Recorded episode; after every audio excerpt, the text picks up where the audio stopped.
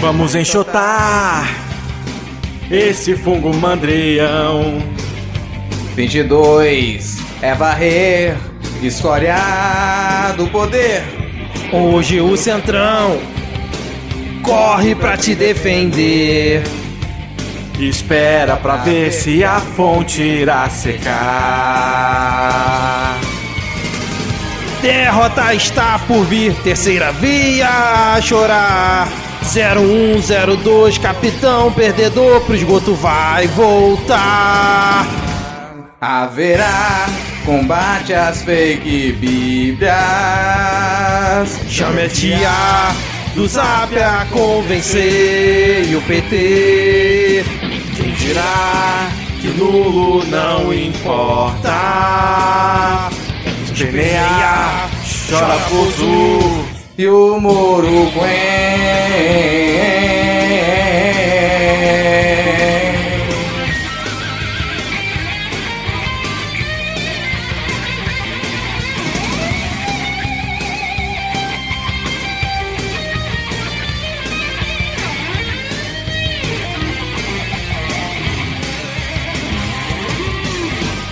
Derrota está por vir, terceira via a chorar. 0102, capitão perdedor pro esgoto vai voltar. Haverá combate às fake bíblias. Chame a tia do Zap a convencer o PT. Quem dirá que nulo não importa? Esperneia, chora poço e o Moro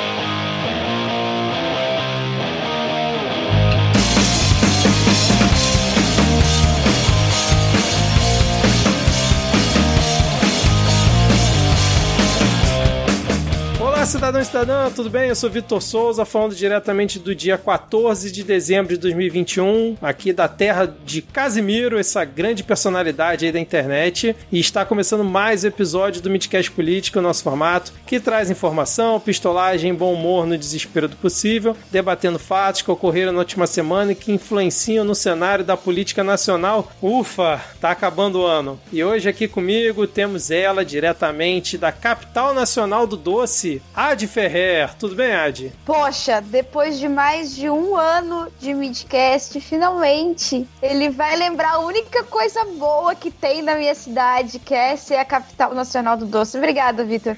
Eu estava assim, eu estava indo devagar, mas você, você, você me animou. Está tudo bem, está tudo ótimo. Vamos comer um quindim?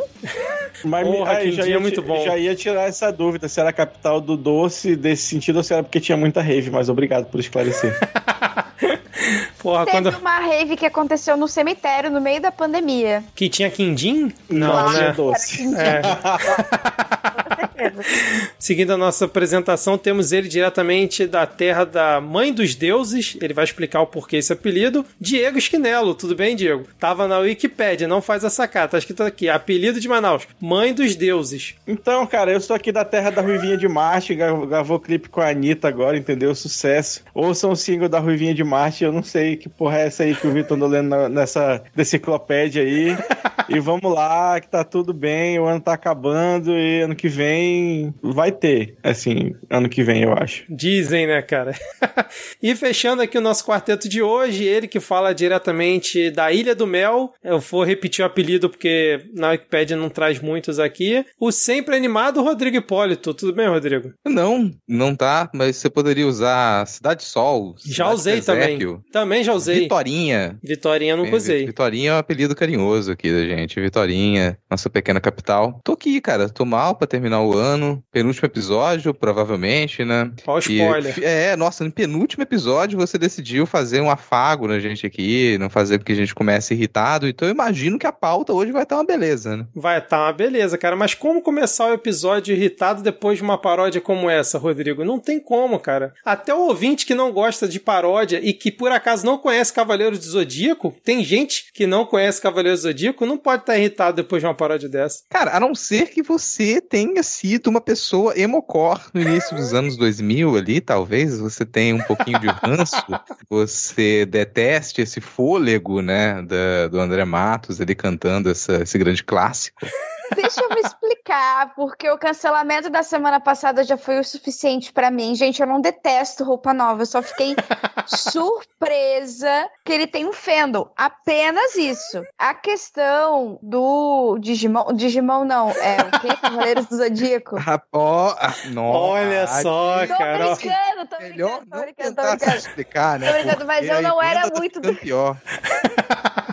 Lembrando não que a era gente. muito do anime, entendeu? Não era, não era muito a minha parada. Desculpa, galera. Perdão, não nada contra. Lembrando que o tema de Cavaleiros do Zodíaco foi pedido por muitos ouvintes ao longo do ano, né, cara? E agora a gente realmente cumpre essa expectativa. E falando Mas, cara, pra ficar aqui do lado do lado de Ad, é... Cavaleiros do Zodíaco é ruim, tá, gente? Só pra assim, eu, eu assisti também, eu era uma criança lá que assistiu Cavaleiros do Zodíaco. eu assisti tudo. Vi depois muita coisa. É ruim. Era ruim na época, a gente não percebia. Quem não acha ruim depois de ter visto adulto, tá com um probleminha. Vamos procurar ajuda, porque é ruim. Cara, outro dia eu fui assistir no Netflix e é muito ruim, cara. Mas na época eu gostava muito. Aí falando em paródia, que a gente tá falando aqui, agora nós temos um feed exclusivo com as paródias do Midcast. Temos 45 paródias por lá nesse momento que a gente tá gravando. Quando o episódio sair, provavelmente teremos 46 com a paródia de hoje. Então, se você curte as paródias do Midcast e quer ter uma playlist para lembrar desse maravilhoso ano de 2021, desgraçar sua cabeça um pouco mais com as letras e com a gente desafinando e muito, tem esse feed exclusivo de paródias do Midcast. É só procurar por paródias Midcast Política, exceto no Spotify, que diz que a gente não pode colocar um feed só com músicas lá, que fere as- as regras da plataforma. Inclusive, eu tentei argumentar dizendo que a gente não ganhava nada com isso e que era para falar mal do Bolsonaro, mas não adiantou muito.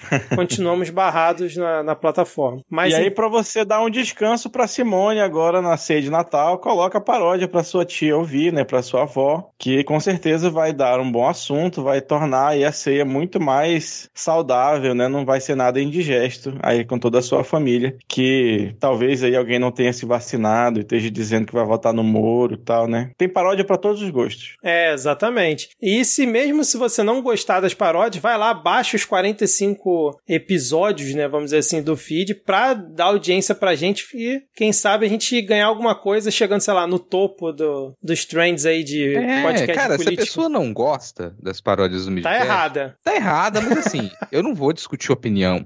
A pessoa pode baixar e encaminhar pra uma inimizade. Encaminha pra alguém que você não gosta, cara, pra alguém que se detesta. Faz bem pra gente do mesmo jeito. É, exatamente, cara. Vamos dar essa moral Façam aí. esse sonho de Natal pra nós, por favor. Por favor, por favor. A gente estreou já em sétimo lugar lá no, no top podcast de política, lá o feed do Paródias. Não sei se vai se manter ao longo da semana, mas Olha aí. dê essa força aí pra gente. No amigo oculto do trabalho, cara, você vai, você baixa as paródias, você grava um CD e dá de presente pro seu amigo oculto Bolsominion na firma, entendeu? Você bota aí na capa que é, não sei. Bota a foto do é, Bolsonaro, sei lá, qualquer coisa assim. Cara, imprime É, uma daquelas que é um pinturas de direita, aquelas artes de direita lá assim. Da Lucy Borne, né? Uma daquelas artes da Lucy Isso. Borne. O, o Ah. verso, só o verso do- da, da, da, da capa do CD que tem que ser aquele, o olho verde e amarelo Sim, com a lágrima. a lista das faixas, assim, Claro, tá bom? claro, claro. Tem Isso a gente exige. A, a frente pode ficar a critério. Bela ideia, Diego. Acho que não tem pauta hoje. Vamos ficar só batendo papo aqui, né? Mas, não, tô brincando.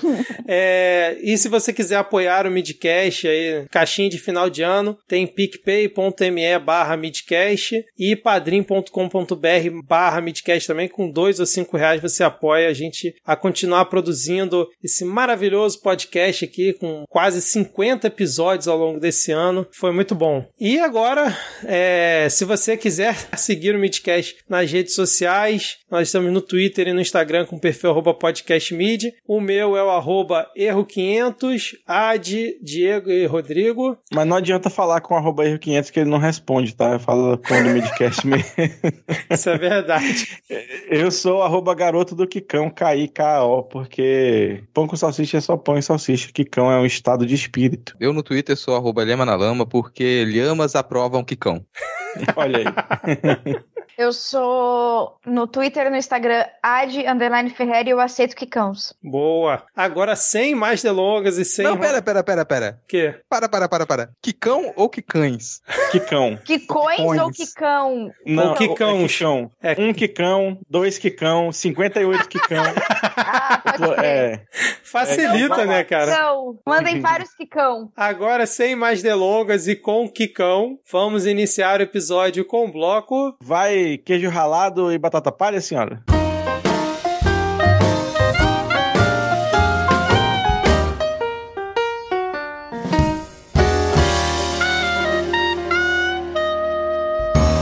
Começamos aqui esse nosso episódio com atualizações de notícias passadas, porque ele, o grande procurador-geral da República, Augusto Aras, essa pessoa completamente não alinhada ao governo, recorreu ao STF contra a abertura de investigação em cima do Jair Bolsonaro, que a gente comentou semana passada, daquela divulgação absurda e mentirosa associando a vacina contra a Covid-19 a casos de AIDS. E o Augusto Aras achou uma boa ideia chegar lá e pedir: não, não vai abrir mais um inquérito contra o meu presidente, meu presida, por favor. E hoje o Alexandre de Moraes deu a sua resposta dizendo: não, nada disso, a gente vai abrir essa porra desse inquérito e vai apurar essa fake news do fungo presidencial. E aí, como é que vocês viram isso? Mais uma que Augusto Aras, mais um tijolinho que ele tenta colocar ali para sua tentativa de vaga para 2023, caso Bolsonaro seja reeleito? É, porque essa questão do- da relação entre a vacina contra a Covid e, e AIDS ah, tem várias nuances nesse, nesse quesito, né? Ela saiu, é uma denúncia que saiu da CPI da Covid e que o Augusto Aras, quando ele pediu, né, para arquivar, ele disse que o Alexandre de Moraes, do STF, não teria competência para abrir esse tipo de inquérito. Nesta semana também aconteceu a resposta do do Luiz, ao Luiz Roberto Barroso, né, do PGR ao Luiz Roberto Barroso, sobre uma possível omissão de Augusto Aras. Ele disse que não se omitiu, que ele tomou providência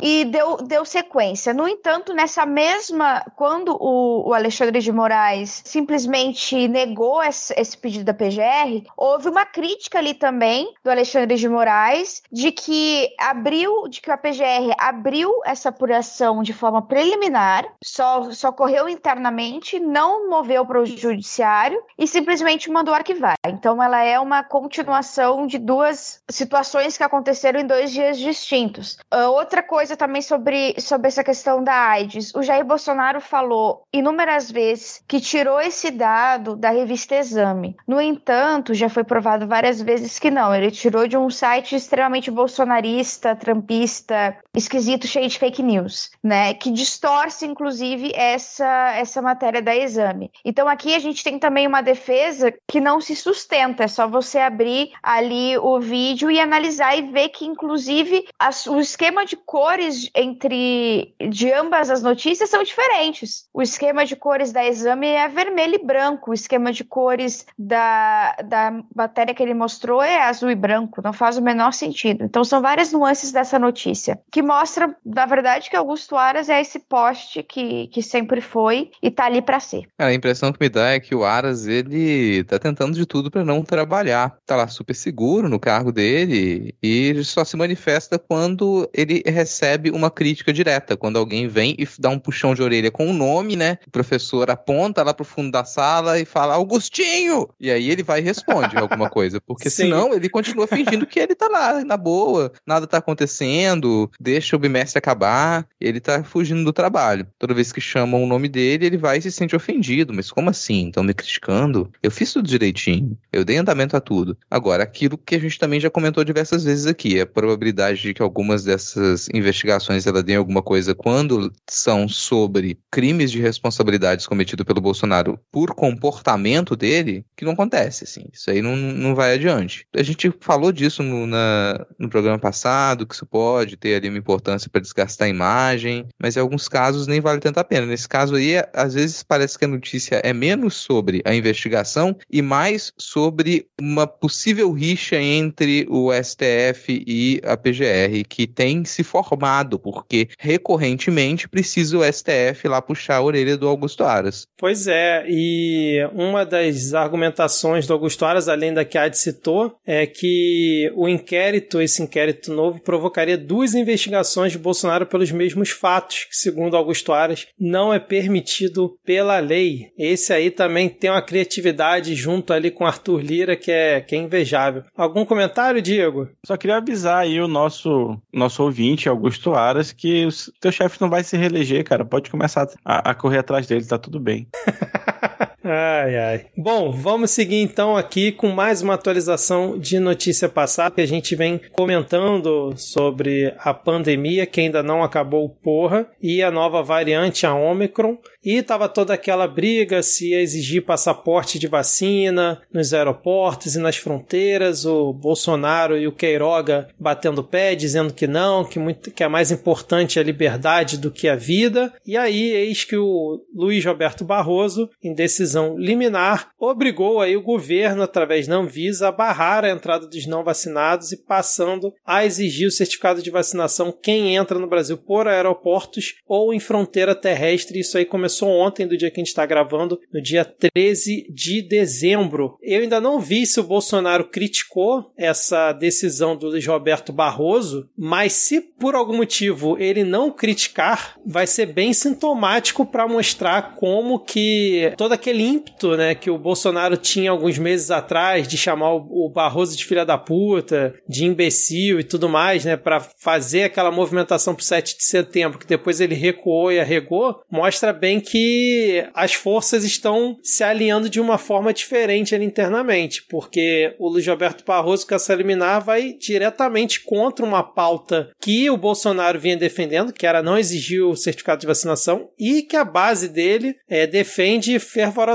né? Uh, só é um OBS, a gente vai falar mais sobre, né, sobre a questão do ataque hacker e o apagão dos dados, Sim. etc. Por causa dele, a exigência do passaporte vacinal está sendo feito por amostragem. Isso é, alguns aeroportos estão conseguindo fazer, outros não estão conseguindo fazer. Então, é, amores, é aquela coisa, né? A amostragem. Uma coincidência. ah, pois é, mais ou menos o que eles fizeram com as mulheres aqui no, em Pelotas pelo SUS, que você ia lá fazer o, o teste pré-câncer, o teste dava negativo porque era por amostragem, só que você estava com câncer. Aí, depois de cinco anos, você descobriu um câncer terminal e morria. E aí tá aí, o Eduardo Leite de boas depois disso. Cara, primeiro a gente tava rindo muito aqui, tá? A cara do Diego, gente, vocês perderam a cara do Diego quando viu que o teste era o passaporte passaporte por amostragem. Imagina se passaporte de modo geral ele fosse por amostragem. Tu vai passando na alfândega pra andar em qualquer país assim, ah, cara, tipo, ah, de cada 10 a gente pega ali um e vê o passaporte da pessoa.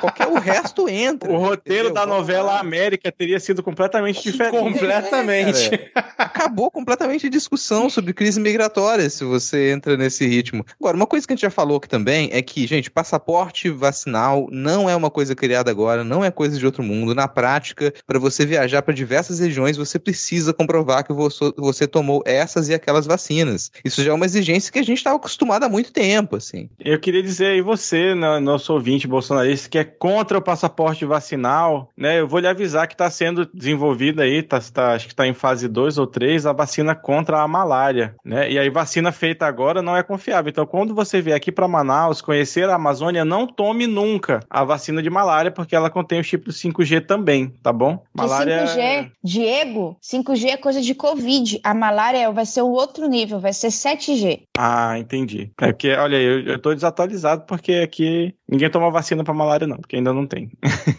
Você tá ainda em outro patamar, cara. É, outro nível. Bom, vamos seguir então aqui, depois dessas atualizações de notícias passadas, porque teve aí mais um caso da família Rachadinha. Quem é a família Rachadinha? A família do nosso querido fungo presidencial, que está sempre envolvido em esquema, pois aí, segundo a reportagem do Jornal Nacional, com exclusividade, né, que obteve aí documentos e depoimentos, é, a ex-mulher do Jair Bolsonaro, Ana Cristina Vale, teria participado de lavagem de dinheiro, né, daquele esquema de rachadinha que também ocorre no gabinete do Carluxo. E aí o que que acontece? Alguns funcionários, né, que eram do gabinete do qual ela era chefe, tem, existem indícios de que devolviam dinheiro para ela, né, e teria sido mais de 5 milhões ao longo do período que ela ficou, que acho que foi de 2001 a 2008. Só que aí descobriram uma nova situação que ela teria criado um escritório de advocacia e duas empresas de seguro que ficariam próximas ali à, à Câmara Municipal. E esse escritório de advocacia era, era entre aspas, especialista em pegar casos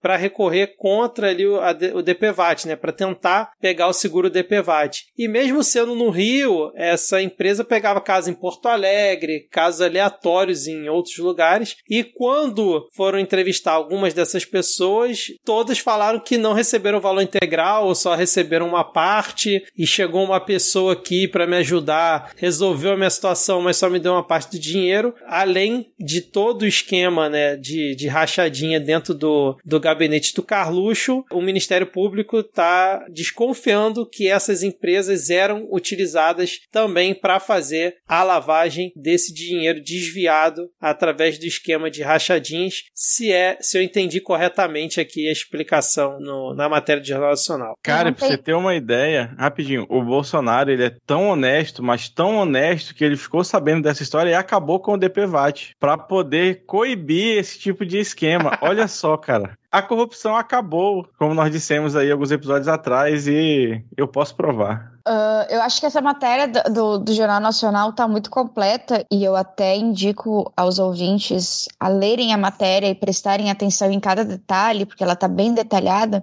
Mas eu quero acrescentar só uma, uma informação. Fontes minhas sobre, sobre esse assunto, sim, tenho fontes sobre esse assunto, uh, me disseram para tomar cuidado com essa narrativa que se joga muito para ex-mulher, para Ana Cristina Vale.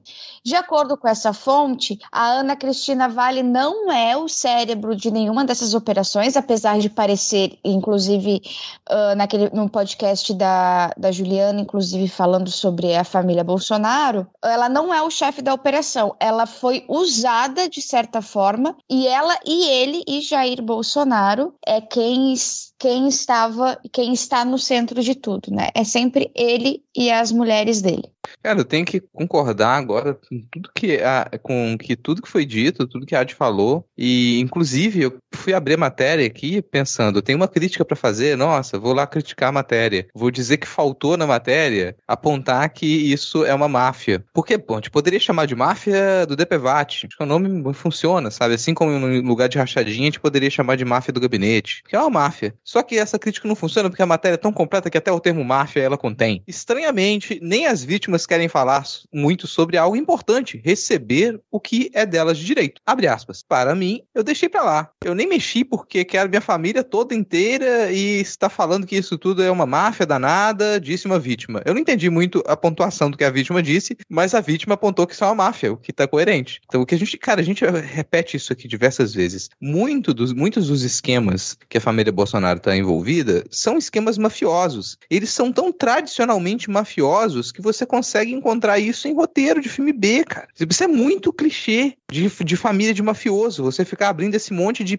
de micronegócio para poder dar microfraudes e você vai juntando essas várias microfraudes com os 400 mil integrantes da sua família para você conseguir ter muito dinheiro. Isso é muito típico, cara. Então qualquer pessoa da família Bolsonaro que você encosta, a pessoa está envolvida em uma fraude. Isso é uma máfia. É, e um exemplo também dessa matéria que tem aqui, ó, o repórter Arthur Guimarães encontrou a mulher que se diz vítima desse tal é, representante, né, desse advogado, né, que eu comentei antes, e aí a vítima disse que não quer se identificar, obviamente, aí ela é analfabeta e mora no subúrbio do Rio, numa área dominada pela milícia, olha que coincidência. Diz que sofreu um calote do advogado na hora de receber o seguro pela morte do filho no acidente de moto. Ela contou que recebeu menos de 30% do que tinha direito, e foi pagamento em dinheiro vivo. Abre aspas. Era 13.800 reais. Fizeram o enterro, o enterro eles pagaram e me deram 3 mil na mão, mas não peguei mais nada do dinheiro total. Então, assim, é um esquema de filme lado B. O Rodrigo é, resumiu muito bem essa, essa situação aí. Então, assim, é mais uma denúncia que vem para cima da família de Jair Messias Bolsonaro. Vamos ver se vai ter mais algum delegado da PF que vai ser exonerado depois dessa, dessa situação. Tem uma contagem, né? Parece que já foram 15 ou 16 delegados da Polícia Federal exonerados de postos importantes desde que o Bolsonaro assumiu a presidência, cara. Bom, mas falando ainda da família Rachadinha, essa notícia aqui é muito curiosa. Eu confesso que eu li a notícia e, e no título dela está escrito assim: entenda, e eu não entendi direito, né? E o título da matéria é o seguinte: ó, site de Flávio Bolsonaro vira plataforma de aposta em futebol. Entenda, sob nova administração, antigo site oficial do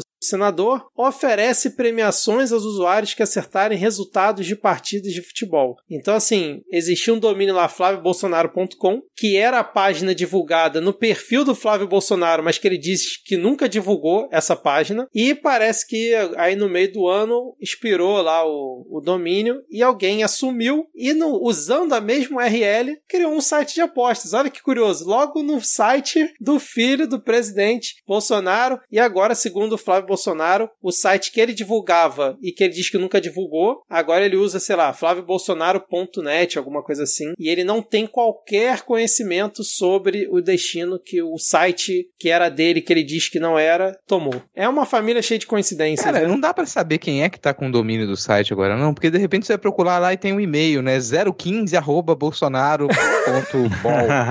Não, dá pra saber sim, ó. Os nossos ouvintes aí que porventura falarem indonésio, pode entrar lá no site e dar uma lida, ver se tiver muito erro de grafia, aí dá pra saber que pode ser algo nesse sentido, porque agora o site pertence a Coco Keke, Evento Piala Eufa Euro 2021 Cocobola. E aí você pode apostar aí no- nos jogos da Eurocopa. Você pode ganhar um Honda, um Honda alguma coisa, uma motinha daquela tipo lambreta, um PS5, um celular e é isso aí. Mas o flaviobolsonaro.net tá entrando normalmente com o Flávio Bolsonaro. É, eu pesquisei aqui, quem é o dono do site está registrado só pela GoDaddy mesmo, não tem o e-mail ou o dado mais específico da pessoa. Vou tentar procurar aqui depois, mas se foi direto pela GoDaddy, acho que não teremos aqui. Bom, é isso, mais uma coincidência da família Bolsonaro. Agora, se você quiser apostar em quê, Diego? Jogos da UEFA, né? É só entrar no site flaviobolsonaro.com Da Eurocopa. Da Eurocopa. É, que são, são os países aqui. E aí eu descobri aqui também, através do Google Tradutor, que a CocoQQ é uma empresa aí reconhecida e confiável desde 2017, que oferece não só apostas, como também jogos online, como Dominó, Kill Kill, Bandark, Bandark, Kill Online, empilhamento de cápsulas, Sakong e Guerra de Bacará. Seja lá o que for, qualquer uma dessas porra que eu falei. Cara, eu acho muito engraçada a ideia de que uma empresa que ela, tipo, desde 2017, e ela oferece jogos de aposta, e ela é super confiável. É, Uau. Começa assim: Olá, amantes de jogos de azar online, onde quer que estejam.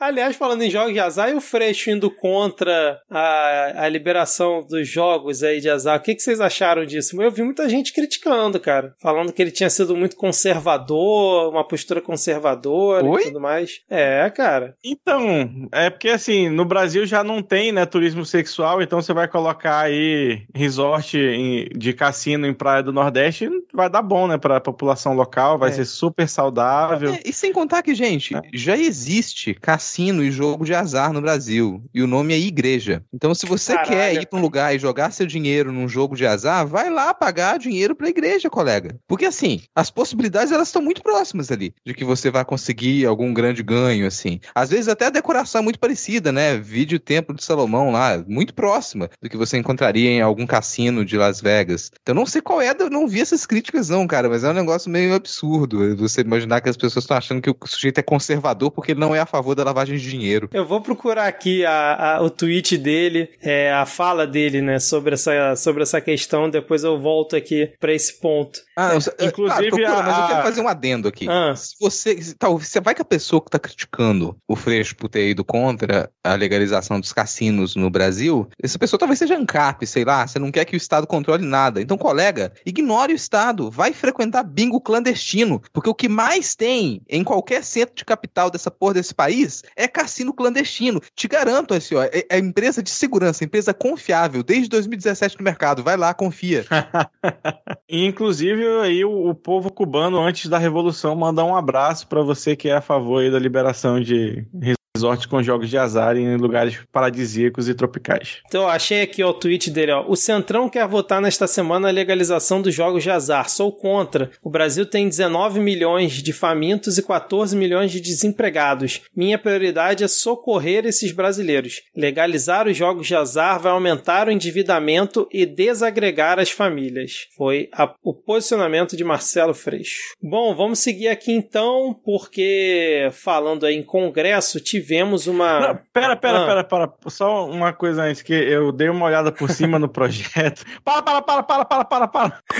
e aí eu vi que é, o projeto de liberação de jogos ele prevê um sistema de acompanhamento de jogadores para caso algum jogador torne-se aí um adicto e tenha problemas com jogatina, ele receba tratamento. Para usuário de droga não pode, né? Nem CAPS AD não, não, não pode mais, tem que ser só Instituto Manassés de Trabalho Escravo. Mas para filhinha de papai que ficar viciado em jogatina vai ter a, a, a assistência do Estado, né? Segundo o projeto aí, é. inovador. Não, e só para corrigir a minha fala, na verdade, não criticaram que o, o Freixo ele estaria sendo conservador. Criticaram que ele estaria passando pano para uma política moralista que tem como fundamento né, a, a proibição de jogos de azar, por exemplo, a Damares é totalmente contra. Foi mais ou menos nesse sentido que rolaram as críticas em relação relação ao Marcelo Freixo. Cara, é, novamente, é um tipo de crítica absurda, porque é que se o, o, se Jair Bolsonaro, no começo da pandemia, fosse a favor da vacinação, a favor do distanciamento social, eu concordaria com ele. Se a pessoa estiver dizendo uma coisa correta, não interessa quem está dizendo, você concorda. Exatamente. É. Bom, e só para ficar esclarecido, né, caso ainda não tenha ficado com todas as referências a Cuba, gente, eu pelo menos sou contra a liberação disso por causa da especulação imobiliária e do quanto isso vai massacrar a população que mora em cidade litorânea, em lugar que tem ponto turístico, como isso vai tipo, triplicar ou, ou mais o tráfico de pessoas para o trabalho sexual, que já é exorbitantemente no, gritante no Brasil. Bom, vamos seguir então aqui, é, porque essa semana, mais precisamente hoje, tivemos, no dia que a gente está gravando, tivemos uma disputa acirrada por uma vaga no TCU. Não. Nesse momento, gente, o host parou para rir, porque ele não conseguiu ler a notícia sem pensar que, assim, a vaga pro teu cu estava aberta. Foi exatamente isso que ele pensou. Não, verdade não. Eu simplesmente fiquei quieto porque eu dei a deixa pro Diego e ele me negou uma vinheta aqui eu me ao recuso, vivo. Eu tô, eu tô ficando conhecido demais por isso. As pessoas me marcam agora. É, não que seja uma coisa ruim, mas sei lá, gente, me conheçam por outras coisas também. Aliás, Conheçam o Diego por falar sempre sobre o teu cu. E também pelo, pelos textos que o Diego escreve, né, Diego? Dá o, é isso aí. Né, medium.com.br barra teu Diego cu. teu cu.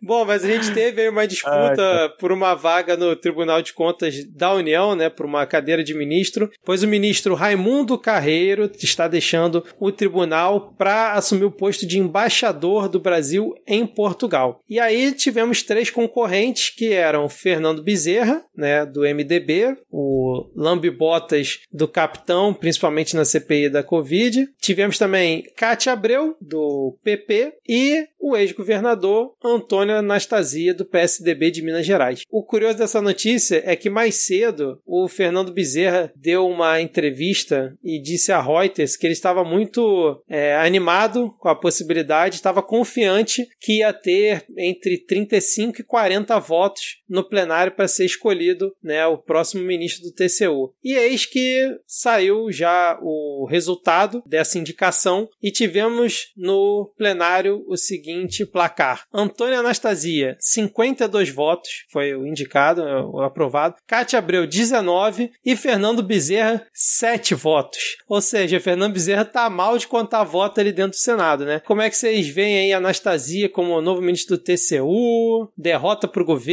ter, não ter entrado Fernando Bezerra ou tanto faz? Porque só falta esse, esse órgão aí pro governo querer aparelhar, né, cara? Era a única a Anastasia ter ganhado, era a única opção de não aparelhar o TCU. A Cátia Abreu, a gente não pode esquecer que ela é do PP, né? Mesmo partido de Ciro Nogueira, e o, o governo Bolsonaro agora é PP e PL. E Fernando Bezerra, líder do, do governo Bolsonaro no Senado, né? Então foi, foi uma, uma derrota para o governo Bolsonaro com toda certeza. Mas olha, a Cátia Abreu não foi vice do Ciro? Poxa vida. Candidata a vice com, na chapa do Ciro? Ela não é uma progressista? Pois é, eu fiquei tão surpresa quanto você, acredite se quiser. Cara, eu fiz questão Você acredita de que eu não ir no- lembrava no disso? Twitter, Foi, fiz cara. questão de no Twitter procurar todas as enquetes sobre quem venceria essa eleição para colocar lá meu voto na Anastasia. Já que eu não poderia, né, votar no caso da, da Sabatina, fui lá procurar e, e era o certo, assim, eu assisti um pedacinho da, dessa votação e dava pra sentir o clima ali, apesar de ter sido uma disputa, de estar todo mundo já meio acirrada, eu imaginava que fosse acirrada, na medida em que você ouvia os candidatos falando, dava pra sentir já que o Anastasia ele estava muito confiante, que provavelmente ele já tinha conversado com as pessoas, de que ele tinha parecia ter muita certeza da quantidade de votos que ele ia receber. As respostas que ele dava, os comentários que ele dava já era de uma pessoa que estava quase já estava no cargo. Então já dava pra sentir que essa derrota viria. Não acredito que foi nenhuma surpresa pro, pro governo também não ter ganhado essa, não ter conseguido emplacar alguém no, no teu cu. Agora, o Fernando Bezerra, eu sempre acho muito curioso, né? Porque o cara era quase best friend da Dilma, quando a Dilma era presidente, né? Que era governador lá do Pernambuco, né? E o cara é o MDB clássico, né? Hoje em dia é um lambe-botas total do Bolsonaro, cara. Impressionante. E daqui a, daqui a dois anos, ninguém, talvez as pessoas até esqueçam disso. Daqui a dois anos ele vai con- continuar lá. Sim, Ele sim. vai continuar deslizando e vai arranjar um outro cargo. Porque, cara, é uma pessoa. A, a resiliência, né? Que é a palavra. Uma pessoa Você é muito louco. resiliente ali. Fernando Bezerra vai ser até padrinho do casamento do Lula com Janja. 2024 é isso aí. Ah, eu tô... Ele não concorre à reeleição, não, né? Eu tô vendo aqui. Não, acho que ele vai recon- Isso concorrer que eu agora. ia perguntar como é que é. Ah, não, tá falando do Bezerra, né? Do Bezerra, é que ele assumiu aqui em 2015, parece. Então acho que ele já concorre agora. É, mas eu ia perguntar como é que é esse, esse esquema de, dos ministros do TCU e alguém sabe? É, eu alto? sei que é cargo vitalício. Agora, tipo assim, o cara entrou lá, esse entra o suplente no Senado, acredito que seja isso, mas sinceramente não sei. Eu só sei que o cargo é vitalício do ministro do TCU. Alguém sabe? Algum, alguém? Cadê, cadê Tava a Tupá? Cadê a Cadê Tupá? a Tupá? Brincadeira, hein, Tupá? A Tupá aqui, ó, promessas pra nós e, e- não cumpriu. É. Mas ela tá atolada, bicho. Não, eu tô vendo aqui, ó, o Bezerra tem mandato até 2023. Ele entrou em 2015 e vai até 2023, Fernando. Be- 2023, cara. Por que 2023? Teve eleição suplementar lá, será? Deve ter tido, porque tá aqui no site do Senado, 2023. Não, não. pra- do- 2015 foi o. Ah, a não, foi a eleição- O Senado, isso, são, o Senado são é. oito anos de É. mandato. É, São oito anos, né? É até 2000. até é porque, 2020. É porque, contar- é porque ele considera, tipo, os primeiros dias de, de É. janeiro como mandato. É, então tá certo. Então ele vai concorrer à reeleição se for o caso agora, né? Próximo tópico eu vou deixar para a Ad Ferrer, porque é da galera dela ali, da, da Patotinha. Jornalistas foram agredidos na Bahia por seguranças do fungo presidencial, Ad. Nada de novo. Nada de novo sobre a ditadura bolsonarista, né? Mas talvez a gente tenha aqui uma algumas diferenças, né, dos- das outras agressões. A gente teve ameaças, a gente já sofreu agressões físicas dos apoiadores de Jair Bolsonaro.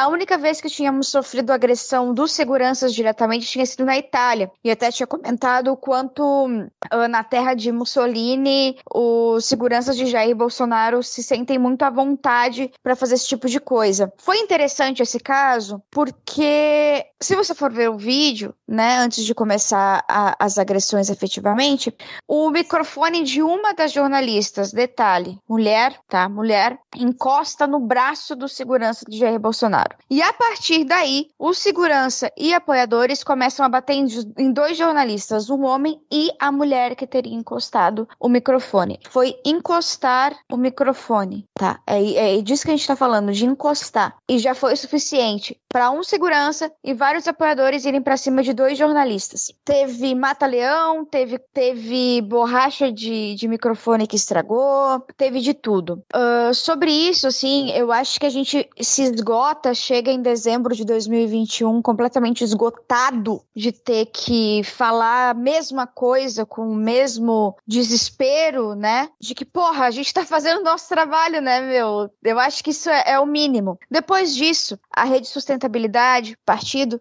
entrou com um pedido para que fosse que a presidência da República fosse obrigada a garantir a integridade dos jornalistas. Entrou na PGR, se não me engano. A PGR uh, negou o pedido, ou seja, vão trabalhar por sua conta e risco, né? Foda-se vocês que se virem. E essa aí é a prova de que quanto mais a gente vai avançando nessa ditadura bolsonarista, pior fica para quem defende quem defende a democracia. E aqui a gente está falando, tá? E aí, ah, mas tem jornalistas de veículo tal que são a favor de Bolsonaro, que são autoritários. Uma das pessoas agredidas foi uma jornalista da, do SBT a galera não tá vendo can a canopla mais. A galera não tá vendo mais de que veículo você é. Você é um jornalista, você vai apanhar na rua, não importa. Você vai apanhar dos apoiadores, você vai apanhar dos seguranças. E a presidência da República, que tinha que garantir a integridade, sim, dos jornalistas que estão trabalhando ali, estão exercendo o seu papel, agora foda-se, agora dane-se, vocês podem bater à vontade. Essa gente recebe dinheiro público, tá? Eles são pagos com dinheiro público. Eles são pagos com dinheiro público para cagar tapar os jornalistas e não darem explicação à população brasileira, porque a explicação não é o jornalista e não é o veículo de comunicação, é a população. Rodrigo, Diego, algum comentário? Estou contemplado com a fala da AD. Cara, totalmente, assim. E se perceber, uma das coisas que deixa a gente muito cansado, deixa a imprensa muito cansada, porque desde o início do mandato de Bolsonaro, jornalistas não podem trabalhar em paz, assim. Você observa aquela cena e é recorrente que são jornalistas correndo atrás do presidente, tentando colocar o microfone para poder pegar alguma declaração, porque não existe uma relação direta entre o Palácio do Planalto e jornalistas e a imprensa. E, simplesmente ele não dá declarações oficiais de modo razoável, isso não existe. Não tem um momento em que ele vai poder falar alguma coisa para os jornalistas, não dá para trabalhar, você tem que ficar naquela confusão, correndo atrás do presidente com o microfone, e isso, isso já é ridículo o trabalho da imprensa. Já é uma situação ridícula, já é uma você já se coloca em risco por estar tá fazendo trabalho nessas condições. E ainda a gente já sabendo a reação que pode vir de apoiadores e da, agora dos seguranças também, né? Então essa é uma coisa que às vezes a gente perde de foco que a imprensa no Brasil não está trabalhando com condições minimamente aceitáveis desde o início desse governo. Não tá. Não tem um acesso direto. Uma coisa que vai ser, provavelmente a Globo vai fazer quando terminar o mandato do, do Bolsonaro, eu espero que façam, é um compilado de em todos os jornais, às vezes em que eles repetiram a expressão e nós procuramos o Palácio do Planalto Sim. e não obtivemos resposta. Porque não teve uma resposta é, do cara. Palácio do Planalto a uma pergunta da imprensa desde o início do mandato. Não tem nem porta-voz do governo, né, velho? Sim. Tem? Acho que não, né? Não, quando teve, lembra que foi aquele major, general, sei lá, que, tem, que botou como porta-voz, o cara durou, sei lá, dois meses, que ele tentou fazer aquele encontro com jornalistas que teve, sei lá, umas duas vezes, que o Bolsonaro, numa delas, falou que não existia fome no Brasil, aí depois disso falou, não, melhor corta isso. e aí o cara logo depois foi demitido, e tanto que hoje em dia ele critica pra caramba o governo, é o Vital do Rego, alguma coisa assim. E pior que você, agora o Vital Diego... do Rego. É, não, é pior que o Diego comentou, o governo tem nem porta-voz, a gente tá numa espiral de tanta maluquice desse governo, que eu já tinha me esquecido disso. Tipo assim, num governo minimamente normal, você tem um porta-voz, né, cara? Está surreal, cara. Diego, agora tem sindicato na Starbucks, é isso, cara? É, cara, aquela nação comunista, né, socialista, que são os Estados Unidos, está tendo lá um, um movimento muito crescente de direitos trabalhistas, né, de conquista e, e, e luta por direitos trabalhistas. Tem gente até falando em uma CLT nos Estados Unidos, para você ver, né, como realmente é um país retrógrado, né, que faz tudo ao contrário, e o Brasil, sim, avançado que é, tá aí cada vez mais destruindo o direito trabalhista. E já existe há muito tempo essa luta, né, nessas grandes é, marcas, né, multinacionais dos Estados Unidos para contra a sindicalização dos seus, dos seus funcionários. A Amazon é famosa aí por fazer campanhas ferozes disso, né, tem inclusive empresas de consultoria especializadas em impedir os funcionários de se sindicalizarem, mas agora, né, em Nova York, conseguiram os, os 50 funcionários da Starbucks em York conseguiram fundar a primeira, o primeiro sindicato dentro da empresa lá nos Estados Unidos. E é uma puta de uma vitória para a classe trabalhadora em geral, né, que espero que seja o primeiro de muitos. Excelente, excelente, cara. É, e aí, vocês querem comentar alguma coisa? Ah, de Rodrigo, eu posso seguir aqui, ainda na, na,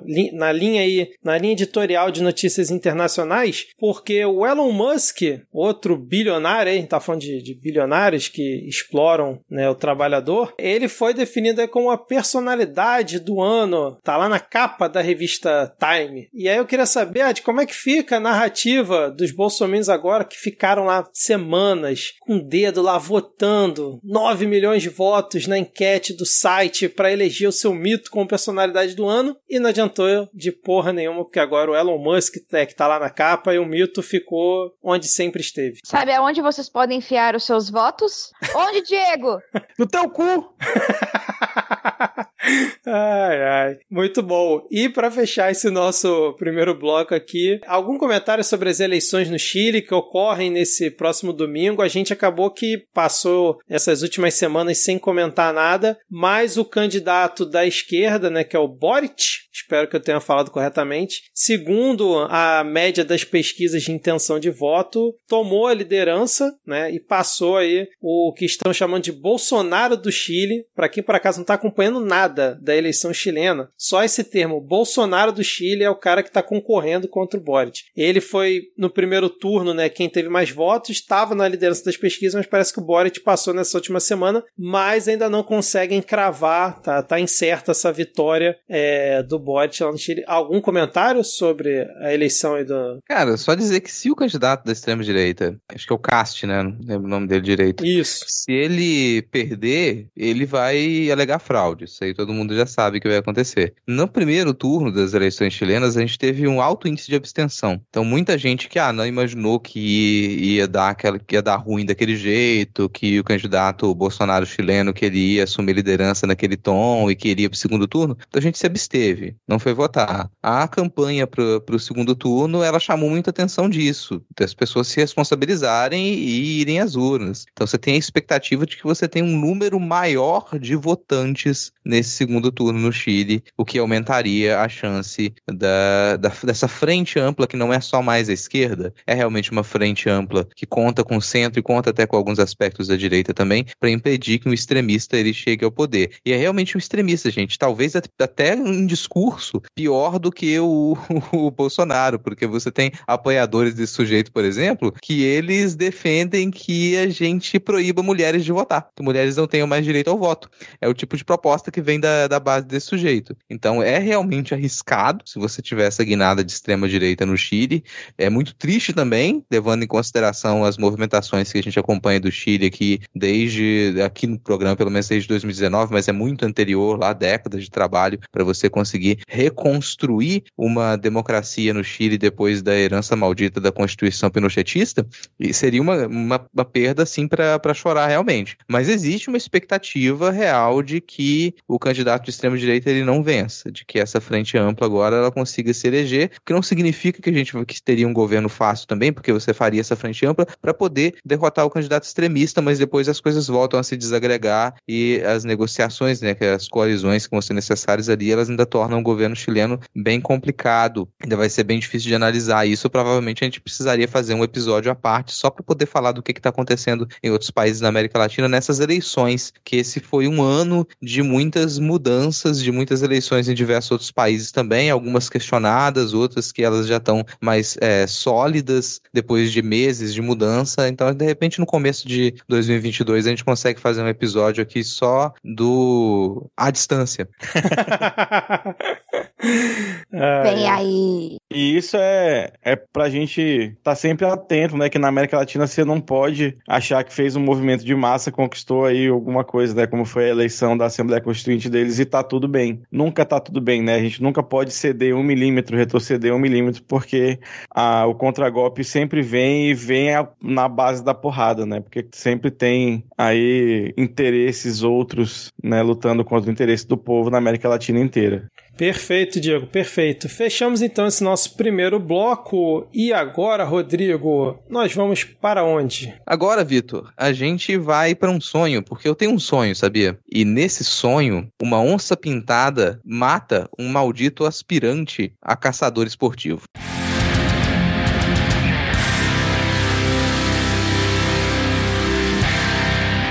A gente vai começar aqui o ponto da pauta com uma, uma confusão que teve hoje na Comissão de Meio Ambiente e Desenvolvimento Sustentável, porque foi ia ser colocada em votação uma proposta que é de autoria do Nilson Steinbeck, do PP de Santa Catarina, que até teve como relator o Nelson Barbudo, do PSL, do Mato Grosso. Só que o Barbudo ele tirou essa, essa proposta de votação e irritou muito a Carla Zambelli. Essa é uma proposta que legaliza caça esportiva em todo o território nacional. E assim, é, é, é o tipo de coisa para poder te irritar logo no, no, no, final da noite, se você está ouvindo isso aqui de madrugada, no começo da manhã. É a simples existência de uma proposta de lei no Brasil que ela defenda a liberação da caça esportiva. Sim, é isso. Você liberar que caçadores, a partir de 21 anos, eles possam perseguir, capturar e abater animais em território nacional. Só Como um se a gente já não tivesse problema suficiente. Tem alguém que acha que é uma boa ideia você liberar a caça legal. Então, o meu sonho é que onças pintadas que nos escutam,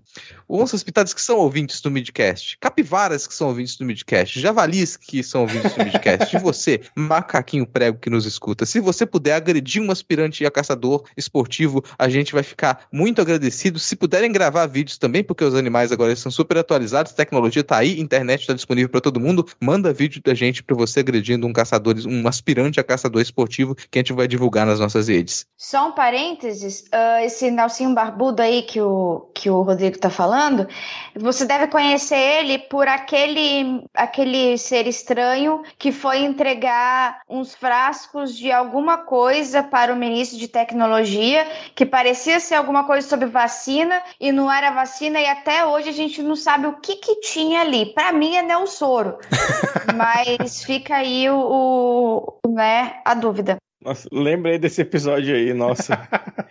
Mas é, cara, porque aparentemente liberar aí mais de mil e não sei quantos agrotóxicos, né, nesses três anos de governo Bolsonaro, é, desmatar mais de 20% do Pantanal, queimar uma carada da Amazônia, ainda não é suficiente para extinguir a fauna brasileira, né? Agora, o, o, nobre deputado queria que as pessoas tomassem isso nas suas próprias mãos e saíssem por aí matando animal ameaçado. Porque matar java, java porco, que é permitido, ninguém quer, né? É, cara, vai caça esportiva vai matar mosquito, cara. Vai matar, vocês vai ajudar na, na detetização, vai ajudar no fumacê da sua cidade aí, né? Fazer conscientização para não deixar água acumulada, para não criar mosquitos, você já vai estar tá fazendo aí a sua caça esportiva. Que não é que a caça seja proibida no Brasil. Existem situações e comunidades que ela tem liberada a caça. Então você pode caçar para subsistência. Isso é permitido, caçar para subsistência. Agora, você querer liberar que as pessoas caçem esportivamente, você, vai, você considera que a diversão diversão da sua vida é matar outros animais, isso é completamente asqueroso, assim. A existência dessa proposta é completamente asquerosa. Não, sendo bem honesto, a pessoa só de propor um negócio desse deveria ir para o Conselho de Ética. O propor uma ideia dessa. A possibilidade de que isso vá para votação, e foi retirado de pauta, mas ainda pode voltar em pauta, para alegria da Carla Zambelli, pode voltar para pauta, né?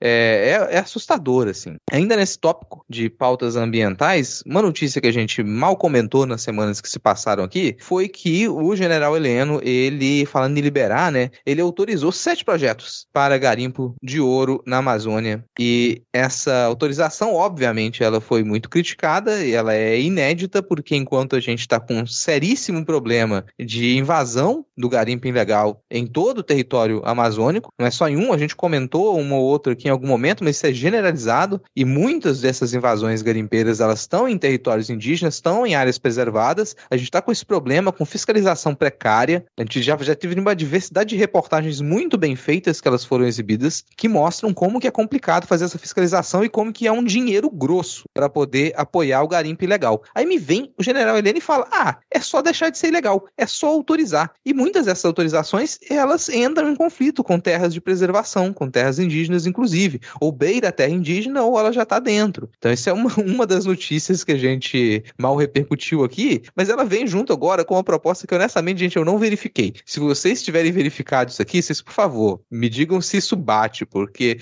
tá, ah, nossa, é irreal. Como? Não é possível que se venha uma coisa dessa que eu vou falar aqui agora. Colega, final de 2021, tudo é possível. Mas aparentemente, o governo federal estava querendo entrar com uma proposta para reconhecer garimpeiros e pecuaristas como povos tradicionais. Exatamente, parece que veio lá do Ministério da Damares, não foi isso? É, tem, o que saiu foi uma pauta da 11ª reunião ordinária do Conselho Nacional dos Povos e Comunidades Tradicionais, e aí um dos pontos de pauta era votação para composição da Câmara Técnica. A Câmara Técnica seria composta para reconhecimento dos povos garimpeiros e, e pecuaristas como povos e comunidades tradicionais. Seria realizado aí no dia 8 de dezembro de 2021. Não sei, não sei o que rolou nessa reunião também, e se alguém souber avisa, mas aí veio à tona essa história. E só para comentar do, do, que o Rodrigo tinha falado da, da, da, liberação do Heleno, os sete projetos que foram autorizados foi na região conhecida como Cabeça do Cachorro, que é o município de São Gabriel da Cachoeira, aqui no Amazonas, que é o município mais indígena do Brasil. Assim, tem, sei lá, pra você, ter, pra você ter uma ideia, o município tem umas cinquenta e tantas línguas oficiais, assim, de, de tanta população indígena que tem lá. E aí é lá que vão ser liberados esses sete garimpos legais. Imagina o quanto que não já deve ter e vai aumentar os ilegais baseado nisso.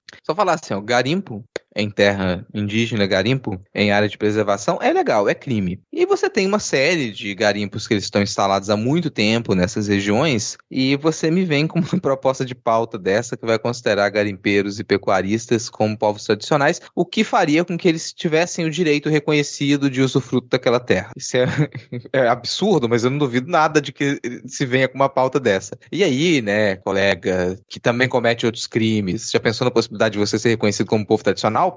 Você que pratica o tráfico de drogas. Porra, no, no Rio Brasil, teriam vários povos. às vezes você é traficante há décadas. Às vezes você já tem gerações no tráfico de drogas ali em uma só região. Por que, que você não teria o usufruto do comércio nessa região? Você tem que ter, ah, você vai poder plantar a sua droguinha lá para você poder é, usufruir daquele solo, né? Vamos tentar trazer essas propostas aí, propostas de vanguarda, propostas liberais, para que pessoas que cometem crimes elas possam ter os seus crimes legalizados a partir do reconhecimento das, do seu direito direito àquela terra, por que não? Vamos fazer aí a reserva extrativista do PCC, olha que bonito o nome. Pronto, já tem até nome, cara. Eu, eu sou a favor desse projeto, não tem pauta. É, mas, Rodrigo, todo mundo sabe que quando os portugueses chegaram aqui no Brasil, tinha um homem branco com uma bateiazinha lá no Rio, aqui no, no Brasil, cara. É um povo tradicionalíssimo aqui do nosso país, pô. Todo mundo sabe, todo mundo aprendeu isso nos livros de história. Mais algum comentário sobre esse, essa bizarrice? Ad, quer falar alguma coisa? Podemos seguir. Já dizia ali no Stitch, né? Família é tráfico de pessoas e ouro. É, não, cara, é, inclusive o termo garimpeiro, ele vem de idiomas originários da América do Sul que eles já foram perdidos, né? Que a pronúncia correta seria garaipeiro, que significa enfia a peneira no seu cu. Rodrigo Hipólito, o maior etimólogo do Tupi-Guarani que você respeita. Ai, sensacional. Bom, é, esse é um assunto que a gente com certeza ainda vai comentar muito Em dois... O que eu tô fazendo na minha vida, bicho? Eu não sei mais. Que a gente ainda vai comentar muito em 2022. Inclusive, um beijo, um abraço aí pra Luísa Pontes Molina, se estiver aqui nos escutando, que tá sempre ali na luta e fazendo a divulgação de todos os absurdos que ocorrem relacionados às terras indígenas no Brasil. Bom, vamos seguir agora para o nosso mini bloco aqui falando sobre eleições 2022, que também é um tema que acho que vai pautar boa parte do Midcast ano que vem. Vai ter retrospectiva esse ano, Rodrigo? Se depender Vai de mim, na não. Globo. Vai na Globo, dia. Normalmente vai lá aí depois do Natal. Fiquem atentos. Midcast Greatest Hits também não vai ter, Mas não. assim, isso, isso, Vitor, é uma coisa que precisa de debate. E Ah. debate eu não sei se é uma coisa que vai rolar. Pelo menos essa, sim, é uma das grandes preocupações do Sérgio. se ele vai conseguir, ele tá com uma dúvida, ele tá se Moro. consumindo em dúvida, o Sérgio, se ele vai poder debater com o Bolsonaro e com o Lula. Porque certamente ele sonha com isso. Cara, eu fico imaginando o pessoal lá. é, é, vamos, vamos construir uma declaração aqui pra você, Moro. Vamos, que tal se você desafiar o Bolsonaro e o Lula, mas tem que ser junto pra poder colocar eles ali no mesmo balaio. Por que, que vocês não têm coragem de debater comigo? Como se o Sérgio Moro ele não se cagasse todo só com a ideia de ficar frente a frente com o Lula sem ele estar com autoridade de juiz.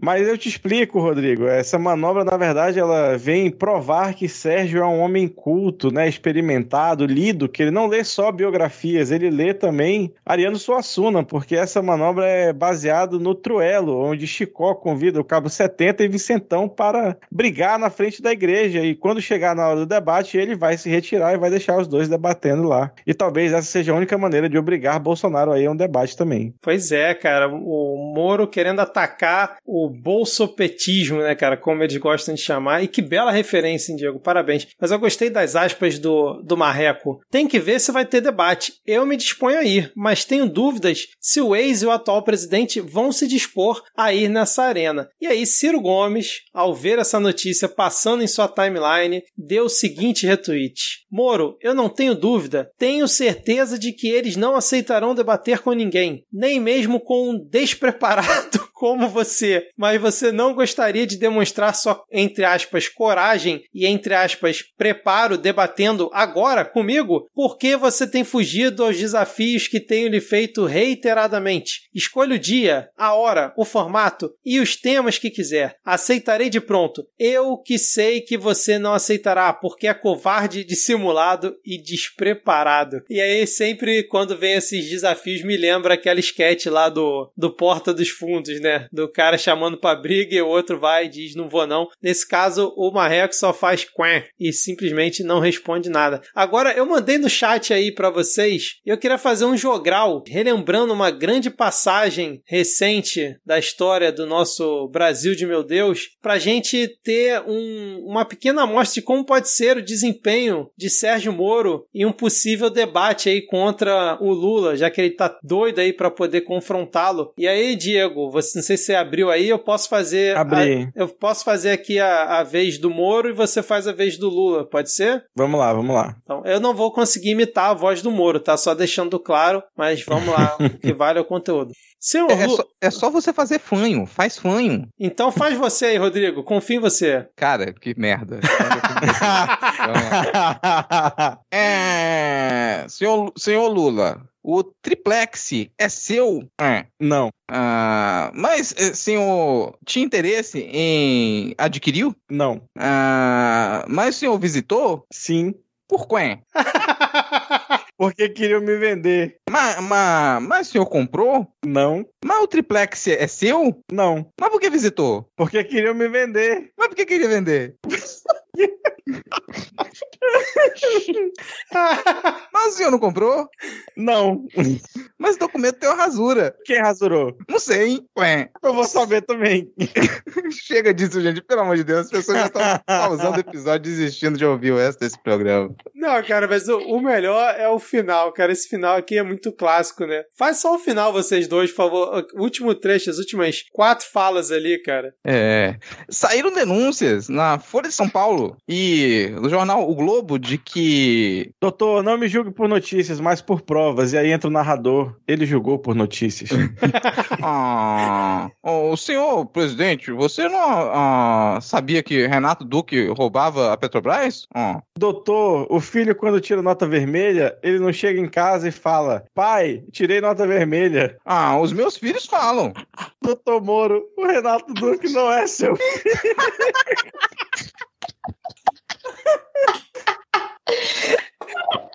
Inclusive, o Conselho do Telar de Maringá, por favor, vá ver como é que estão os filhos do Sérgio Moro, que eu... Isso é um clássico, cara. Fica imaginando esse debate, meu Deus do céu, cara. Ai, ai. Assim, ó, Boninho, por favor, Boninho. Boninho, nosso ouvinte aqui, global. Ó, Boninho, sério. A gente não interessa se o Bolsonaro vai ou não vai ao debate. Você precisa fazer os debates e você precisa colocar o Marcos Mion para poder organizar os debates. Por né? Favor. Imagina, cara, o Marcos Mion organizando debate. Isso aí sim, aí, aí o povo vai se interessar. Aí a população vai assistir o debate. O Marcos Mion com aquele báculo, báculo do Marcos Mion, assim, com, com chroma key no fundo, escanteado no chroma Porra. key. Ai, meu Deus do Mas céu. Se não, um Marcos Mion e sério. João Kleber. Boa. Só um comentário sério pra gente não ficar só no, na, em rir da cara deles, coitados. Só pra avisar Ciro Gomes que não é época de debate, não, tá? Existe um tempo ali em que você tem que se candidatar e aí você depois faz um debate. Calma, cara, calma. Não, não chegamos nesse ponto ainda. Relaxa. Em segundo lugar, é interessante esse comentário do Moro, né? Do Sérgio Moro, de duvidar que vão aceitar debates, sendo que ele ficou um ano e meio num governo que foi eleito sem participar de debates. É, é- é- é incrível, assim. Lula foi em todos os debates, entende? Lula vai em debates desde que. desde antes de eu nas- desde antes de Vitor Souza e Rodrigo Hipólito nascerem. É até uma crítica meio falta de noção, na real, na minha cabeça, né? É falta de noção. E o que o Ciro faz ao tentar chamar o Moro para o debate é o desespero de quem está perdendo a sua base para o Sérgio Moro também. Quem está perdendo o espaço onde poderia ciscar por uma pessoa que claramente é um incompetente, é um desclassificado, mas os dois são, então tudo bem. Cara, eu concordo com a Alice. O, o- o desespero da campanha do Ciro, ele tá um negócio vexaminoso, assim. Mandar um abraço aqui pra Ana Car- Carolina Vaz, que ela marcou outro dia na postagem do Ciro. Tô mandando um abraço, não sei se é um agradecimento, tá, cara? Não sei se é um negócio legal você ficar marcando em postagem do Ciro, mas era um vídeo naquele estilo A Verdadeira Verdade se Revelará, sabe? Que é uma coisa ridícula, cara. Aquele discursinho, que eu vou até ler o discursinho aqui, que é os façantes da política estão aí desfilando sua demagogia e cara de pau, enquanto o povo sofre com a fome, o desemprego e a inflação. Eles não têm ideia de como tirar esse país do atoleiro, mas seguem com suas presepadas. Em breve terão a resposta que merecem. Meu nome é Cironeia. Ai, sensacional, cara. Meu nome é Sirenei. Bom, seguindo aqui, é, ainda na pauta eleições, Deltan Dallagnol realmente confirmou que vinha sendo ventilado nas últimas semanas e se filiou a esse grande partido Podemos, ali ao lado de Álvaro Dias, Sérgio Moro e companhia. E agora diz que tem uma missão, segundo ele, a, a grande meta do Podemos e que ele vai tentar ajudar a fazer é criar uma bancada de 200 deputados, cara. Essa é a pequena ambição de Deltan Dallagnol, agora mais político do que nunca, confirmando aí, quer ver, ó, Deltan, fui até procurar aqui, ó, Deltan quer bancada anticorrupção de 200 deputados. Bom, algum comentário sobre Deltan podemos seguir? O que vocês esperam dele na campanha? Eu acho Cara, que ele eu- eu deveria que- ficar no obscuruti- obscurantismo. Ele é uma pessoa que não deveria estar fazendo o que está fazendo, não deveria ter feito o que fez e não deveria estar mergulhando de, com todo o que tem na política, porque só vai piorar a sua situação, a sua imagem e os seus posicionamentos antes de entrar na política. É um erro gigantesco quando você sai do judiciário da forma como, como saiu Deltan Dallagnol e Sérgio Moro e de repente partir para a política, para a politicagem mesmo partidária, na maior das caras de pau, é, deveria, deveria ser uma vergonha para o brasileiro esse tipo de, de manobra do Deltan. Mas Ad, a vida do Deltan tá indo super bem, pô. A, a filha dele, de dois anos de idade, é empresária já. Tem uma empresa com capital aí de mais de 300 mil reais, pô. Teve isso, né, Então cara? tá tudo bem, esquece o que eu falei. Se ela quiser me contratar, toma aí. Linda. Cara, é aquilo. Deltan, Moro, eu vou. Eu, é, é, é, eu tô se tornando repetitivo aqui, mas é um pessoal que entra no esquema mafioso e depois que você entra nisso, você não consegue sair. Você não consegue mais se desgarrar daquilo. Porque você tá amarrado com muita gente, você fez muitos acordos, você deve muito favor, muitos favores, você não consegue dizer não. E o sujeito ele não precisaria de nada disso. Ele tem dinheiro para gerações. Essa é a vida dele. Ele poderia ficar dando palestra e tirando dinheiro de otário pro resto da vida. Mas as pessoas elas entram nesse tipo de esquema, elas estão amarradas, elas não conseguem mais se desvencilhar. Honestamente, eu tenho dúvidas se o Deltan ele conseguiria se eleger mesmo para deputado, sabe? Não sei se ele conseguiria. Tá, claro, tudo é possível. Né? Não precisa estar um mar de votos para se eleger para deputado. Mas você tem muitos outros nomes dentro do Podemos ali que eles seriam competitivos. Então fica aquela dúvida: vamos colocar o nome do Deltan para poder competir? com Podemos, que é um partido que tem tantos outros nomes para poder entrar. Não estou elogiando ninguém, não. Só falando que o Podemos ele tem muitos outros quadros que eles são competitivos e que eles poderiam se eleger. E aí vocês vão arriscar colocando o nome do Deltan, que tem a possibilidade de não se eleger? E dentro dos partidos, esses fundos já são todos muito bem setorizados, né? Cada um tem o seu curral eleitoral. Tanto que a ida do, do Bolsonaro para o PL lá deu, deu treta por causa do dinheiro, né? Que cada deputado já tinha o seu e ia ver que ia ter que dividir com mais gente. E aí vem o, o, o Deltan para trazer, querendo ou não, essa mídia gratuita, né? Que vem pelo lavajatismo. Mas na hora do, do dinheiro mesmo de chiar, vamos ver como é que os outros deputados vão se comportar dentro do partido. Ah, só para fechar isso aqui, gente, é para pintar o quadro, né? Porque o Moro, ele era o juiz e o Deltan era o promotor. Eles agiram juntos para condenar o candidato que venceria as eleições de 2018 e ajudaram a colocar o Bolsonaro no poder. O Moro passa a fazer parte do governo Bolsonaro. E em 2021, o promotor do caso e o juiz do caso, eles se filiam ao mesmo partido tirando foto bonitinha junto com uma dupla que são o promotor e o juiz. Dallagnol e Moro, Moro e Dallagnol. Lembra dessa musiquinha? Lembro, cara, lembro. Mano, é um, é um escárnio, é isso aí, é um escárnio. A gente vê esse tipo de, de movimentação e fica normal, e fica tudo bem, nada acontece feijoada. A gente tá falando de a gente está falando de um juiz de do promotor, o cara de acusação e o juiz do caso. É, é, é, é completamente fora da casinha esse tipo de coisa, só coisa que pode acontecer no Brasil em 2021 mesmo.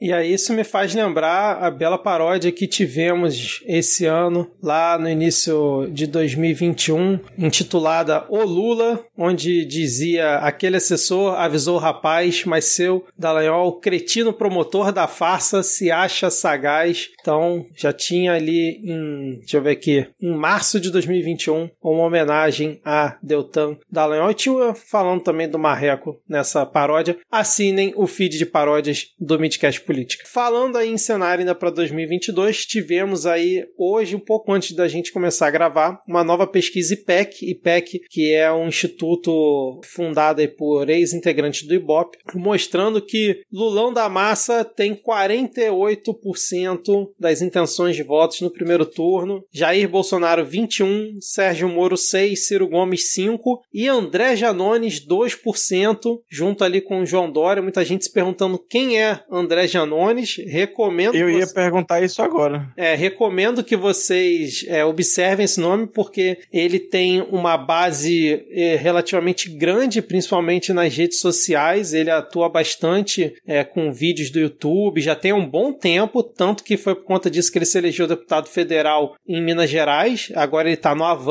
E ele é pré-candidato pelo partido à presidência da República e, tipo, ele defende umas pautas é, que ao mesmo tempo podem ser consideradas de direita e tem outras pautas que são consideradas progressistas que, por exemplo, muito deputado de esquerda não defende. Né? Ele foi um dos caras que mais encabeçou a ideia, por exemplo, de manter o auxílio emergencial em 600 reais. Então, assim, ele é um cara que tem uma capilaridade ele, né, relativamente boa no, no público né, para o qual ele fala. Então não surpreende, pelo menos a mim que já conheço ele há um tempo, não me surpreende ele já aparecer com 2%, por exemplo, junto com o João Dória. Né? Então, se o nome dele começar a ser mais falado, talvez ele possa crescer, mas não acredito que seja nada muito relevante. Mas para essa cara, eleição, não, mas para assim, essa eleição Janones, não. O Janones é. ele é um, ele é um, um, um típico populista. Assim. Isso. Ele é absolutamente é. populista. Total. E e às vezes esse populismo super tradicional, esse discurso populista tradicional, ele ganha muito público. Então talvez ele não consiga nem agora, nem em próximas eleições, ser um candidato que ele conquiste um cenário para presidência, mas ele cresce suficiente para ele poder se manter na política e ser alguém de peso, alguém a quem você vai recorrer, uma opinião que vai contar nos próximos mandatos. Então é, é uma das funções dele estar tá aqui como candidato à presidência também. Então é, é certo que ele não vai ganhar, mas com o discurso populista dele, se ele tiver presente em algum debate, pensa no efeito que tornou Cabo da Ciolo conhecido nacionalmente. Agora você coloca isso com alguém que sabe muito bem o que está fazendo dentro do populismo. É, exatamente. Cara, cara eu, eu fui pesquisar aqui quem era, eu acho que rapidinho um, um resumo doido de, de, de, como as coisas acontecem no Brasil, né? Ele os partidos ele passou pelo PT, depois no PSC, agora tá no Avante. Ele é advogado, tinha sido, sei lá, cobrador de ônibus na cidade do interior, depois foi escrevente do tribunal, aí atuou como advogado e do nada, em 2018, ganhou notoriedade ao se proclamar como uma das principais lideranças da greve dos caminhoneiros. É isso aí, cara. Porque e... foda-se. É, e uma coisa que eu tava achando, é, que eu acompanhei, por exemplo, no início do ano, ele se candidatou à presidência da Câmara, né? Nem, nem sei se ele chegou até voto, mas ele lançou a candidatura. E eu lembro que na época eu fui dar uma olhada no vídeo dele, que ele divulgou no canal dele, e cara, tinha muito mais visualização, por exemplo, que a live do Bolsonaro que ocorreu na mesma semana. Então, assim, ele tem realmente um público que acompanha ele bem de perto, cara. Então é um nome para ficar, ficar de olho. Mas e aí, Lula continua é, folgado na liderança, apesar que saiu uma outra pesquisa, acho que foi da Genial, alguma coisa assim, em que a distância era 38 a 30 e essa vai mostrando 48 a 21 e mostra Sérgio Moro e Ciro Gomes ali estacionados. Vocês acreditam que possa esse cenário se manter ou tá meio fora da realidade? Essa mesma pesquisa mostrou que subiu a rejeição ao governo Bolsonaro, enquanto numa outra pesquisa, acho que do, do Atlas, alguma coisa assim, não, da Genial, mostra que a reprovação do governo teria caído. Então, continua, na minha visão, muito confuso, não sei o que, que vocês acham. Cara, eu acho a metodologia do IPEC mais razoável, mais confiável, assim. É, mas você pergunta, isso está dentro da realidade? Qual realidade, né? Porque uma corrida eleitoral com tanta antecedência, ela é muito complicada de se medir. A gente vai ter que considerar aí na, de tudo que a gente fala, né, para esse início de 2022, o efeito do Auxílio Brasil, o que, que vai se considerar no Auxílio Brasil, quais vão ser as consequências das festas de final e de começo de ano para a pandemia, isso vai ter diferença também. A gente vai ter que considerar o como que vai ser divulgado e como que vai chegar na população a realidade sobre a estagflação, que ela recorrentemente tem sido mentida nos noticiários. Você coloca as expectativas do crescimento do PIB, do crescimento da, do consumo e da produção em diversas áreas, para aquilo ser revisto logo no mês seguinte e falar: opa, a gente não atingiu aqueles 5%, pelo contrário, a gente teve 1% negativo. E como que isso vai repercutir no início de 2022, que é, já, a gente já está no cenário de, de estagflação, meio que não dá para negar isso. Mas que o Auxílio Brasil, isso faz com que o Auxílio Brasil ele possa ter um peso ainda maior na vida da maioria das famílias. São coisas a se considerar.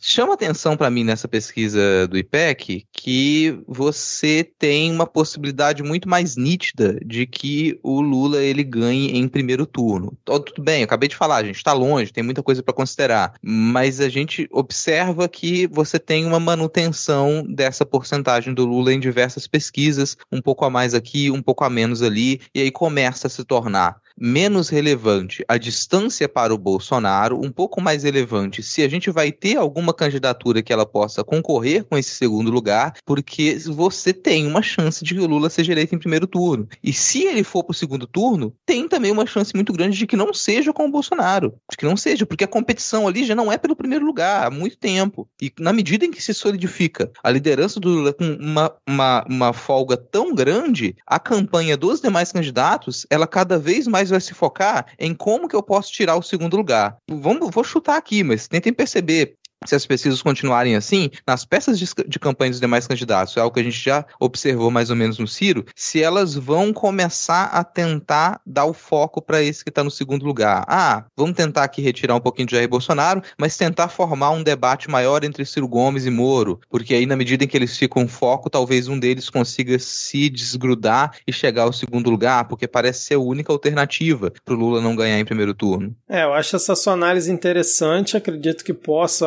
ocorrer esse tipo de situação também, mas eu mesmo com as pesquisas mostrando isso, não acredito em hipótese alguma, posso estar errando completamente aqui, que exista alguma chance do Lula ganhar em primeiro turno. Para mim, sem chance. Vai ter o segundo turno, pode ser que não esteja o Bolsonaro, talvez segundo turno Lula e André Janones, imagina. Mas primeiro turno Lula sem chance, cara. Vai ser a briga de quem faz a frente mais ampla.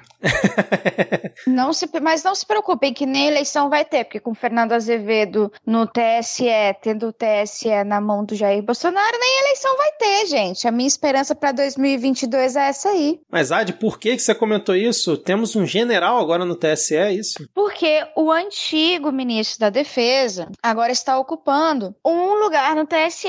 O Azevedo vai, vai atuar como administrador do, do, do tribunal. Ele vai assumir junto com o início da presidência do Edson Fachin no TSE, que começa dia 22 de fevereiro. O, esse convite foi feito pelo próprio Fachin e pelo Alexandre de Moraes, que vai assumir né, o comando do TSE em agosto desse ano. Ele tem até um bom relacionamento com o pessoal do, do STF, com esses dois, dois ministros principalmente, mas ele é bom lembrar que ele foi demitido uh, em março desse ano, né? Ele era ministro da Defesa, ele era o chefe da, das Forças Armadas, e ele, ele foi demitido supostamente porque ele não teria cedido a interferência política de Jair Bolsonaro dentro do, do Exército. A confirmação dessa, dessa história ainda não, não aconteceu. Ele, desde que ele saiu, ele tem ficado muito calado, muito na dele. Eu acredito que isso aí seja uma, um braço, né, uma mão estendida do STF ao, ao às Forças Armadas, né, e a, até o próprio Jair Bolsonaro.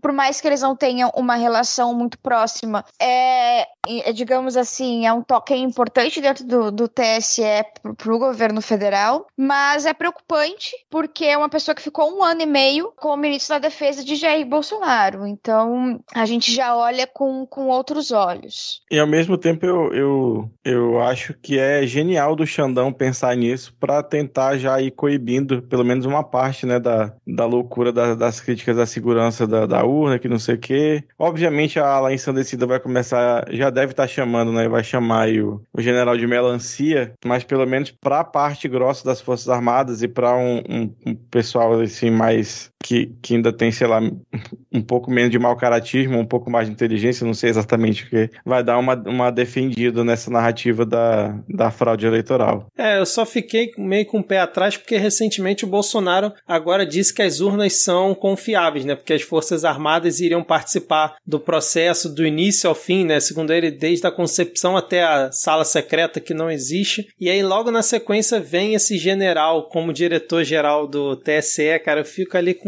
com uma pulga atrás da orelha, eu fico pensando assim: se dá alguma merda e sei lá, a esquerda passa a falar mal da, das urnas por algum motivo que a gente ainda não sabe que possa acontecer. E aí se inverte a narrativa e Jair Bolsonaro passa a defender as urnas, já que temos ali um general, Forças Armadas participando, né? E tenta desvirtuar a situação. Eu fico, cara, desse governo eu espero qualquer coisa e de qualquer pessoa que tenha tido ligação com ele, né? Mesmo que não esteja mais lá dentro. Cara, eu tendo a concordar com a Adi e o Diego, assim, porque eu acho muito difícil você conseguir instituir uma fraude no sistema de votação brasileiro. Acho muito difícil, assim. E, pelo menos esse tipo de fraude técnica. Você pode fraudar enganando toda a população com disparos massivos de mensagens sobre uma madeira de piroca, o que deveria ser considerado uma fraude. Mas, tecnicamente, você conseguir colocar em xeque as urnas eletrônicas, do modo como elas são planejadas, com segurança que elas têm hoje, eu acho algo muito difícil de imaginar, sabe? Eu acho que pode até ter uma tentativa, eu acho que alguém pode. Eu acho mais fácil, Vitor, imaginar que alguém chegou ali pro Bolsonaro, pode ter sido um general desses, chegou ali pro Bolsonaro e para poder ele se acalmar, parar de falar merda antes que desse um problema maior e falou: Não, colega, segura aí que a gente vai se infiltrar lá no TSE e a gente vai controlar a eleição. Pode acreditar, tá? Fica tranquilo. E a partir daí o Bolsonaro falou: opa, agora eu confio. Pra, pra pelo menos as pessoas pararem de tomar trabalho com isso, porque todo mundo tava tomando trabalho e chega uma hora, como o Diego falou, que resvala nas Forças Armadas. As Forças Armadas tentam manter qualquer distância de crítica. Você não pode falar que alguém das Forças Armadas cuspiu no chão onde não deveria cuspir, que acabou, cara. Eles vão se manifestar e vão lançar um monte de carta dizendo: é agora, vocês estão desrespeitando, estão pedindo golpe, vai ter golpe. Então eles vão se precaver. É melhor evitar que esse sujeito continue falando isso e vamos só contar para ele essa lorota, porque ele acredita em qualquer coisa. Não, essa teoria sua é muito boa e completamente plausível dentro do cenário que a gente vive. Mas só para deixar claro que assim, eu não acredito que vá ter uma fraude na urna, tecnicamente tal, até porque a gente já debateu sobre urnas aqui várias vezes, né? E a gente já deixou o posicionamento. Mas é alguma situação que a gente ainda não espera, como várias desse governo, que a gente, putz, não, isso aí não pode acontecer, vai lá e acontece, para subverter justamente essa lógica, entendeu? É, é esse ponto que eu quero chegar, porque não dá para confiar nesse cara que ficou tanto tempo no governo, general, ligado diretamente às Forças Armadas, muito próximo ao Bolsonaro ter mudado de discurso. Mas enfim, espero que seja só eu vestindo meu chapéu de alumínio aqui e nada disso aconteça. Breaking News! Site da Polícia Federal sofre ataque hacker e sai do ar. Que beleza, hein, cara? Já quer emendar com o próximo tópico, então, Adi? Já, já, Já emendou. vamos ter que emendar, né? Porque, infelizmente, estamos passando por momentos em que o hacker está aqui, está em todos os lugares, está acabando com a nossa vida, acabando com o passaporte da vacina e, curiosamente, fazendo tudo o que o governo federal gostaria que fizesse. Uau! Pois é, enfim, essa semana a gente teve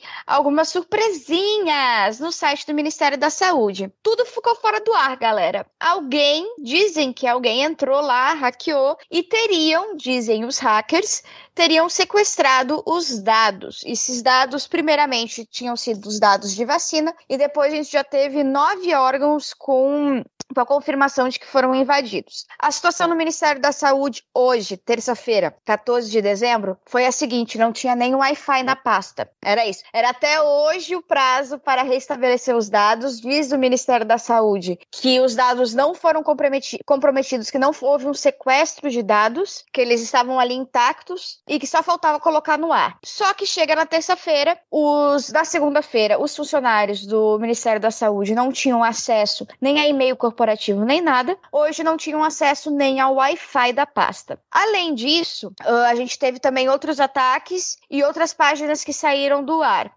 Foram nove pastas que foram atacadas na sexta-feira. Ontem nós tivemos uma queda de todos os sites sob o domínio gov.br por cerca de 20 minutos. Hoje de manhã nós tivemos também a mesma coisa com o domínio. Uh, a Etersec, que é um braço do Anonymous no Brasil, acredita que esse aí tenha sido um redirecionamento de DNS apenas, uh, mas as informações que temos de fontes para Tilt para Tecmundo é de que houve sim uma ajuda interna, né? A gente já tem outras notícias também de que a polícia estaria investigando um acesso de um administrador. A análise também da Etersec, que é do Anonymous, é que essas duas quedas que aconteceram tanto ontem quanto hoje pela manhã seriam apenas por uma manutenção, mas agora à noite a gente recebe a confirmação de que o site da Polícia Federal também foi atacado e ele está fora do ar. O Ministério da Saúde sofreu um ataque na sexta-feira, na segunda-feira e até hoje a gente não, a gente não tem a informação se, o, se a falta de acesso que tivemos hoje foi um ataque ou não foi. Porque a transparência do governo federal está sendo 0%, como sempre, e, a gente nunca sabe se a gente vai acessar o site, se a gente não vai conseguir acessar o site por uma manutenção ou por uma, por uma invasão novamente. Em todo caso, guardem o, cat o cartãozinho da do comprovação de vacinação, porque o Conect SUS não está carregando as nossas informações. Tem alguns estabelecimentos que estão aceitando, antes de você entrar, a, você mostrar a foto das duas doses de vacinação, você pode entrar. A galera tem feito isso aí também, desde sexta-feira passada. Me surpreende muito o governo ainda não ter feito a proposta de trocar todo o domínio gov.br por um canal do Telegram. Porque esse, assim, é o nível de, de conhecimento técnico que muitas das contratações do governo têm. Porque eu acho que o Diego já tinha comentado no grupo, quando a gente recebeu a notícia de que todas as informações públicas do governo, todos os acessos, eles seriam centralizados no domínio gov.br, a reação era, era generalizada de que ideia burra. Mas que ideia burra, assim. Se você fizer uma, um ranking de ideias burras, essa vai estar tá lá em cima, cara, porque realmente é uma ideia muito burra. Então a gente percebe que caiu a maioria dos sistemas que eles estão no gov.br,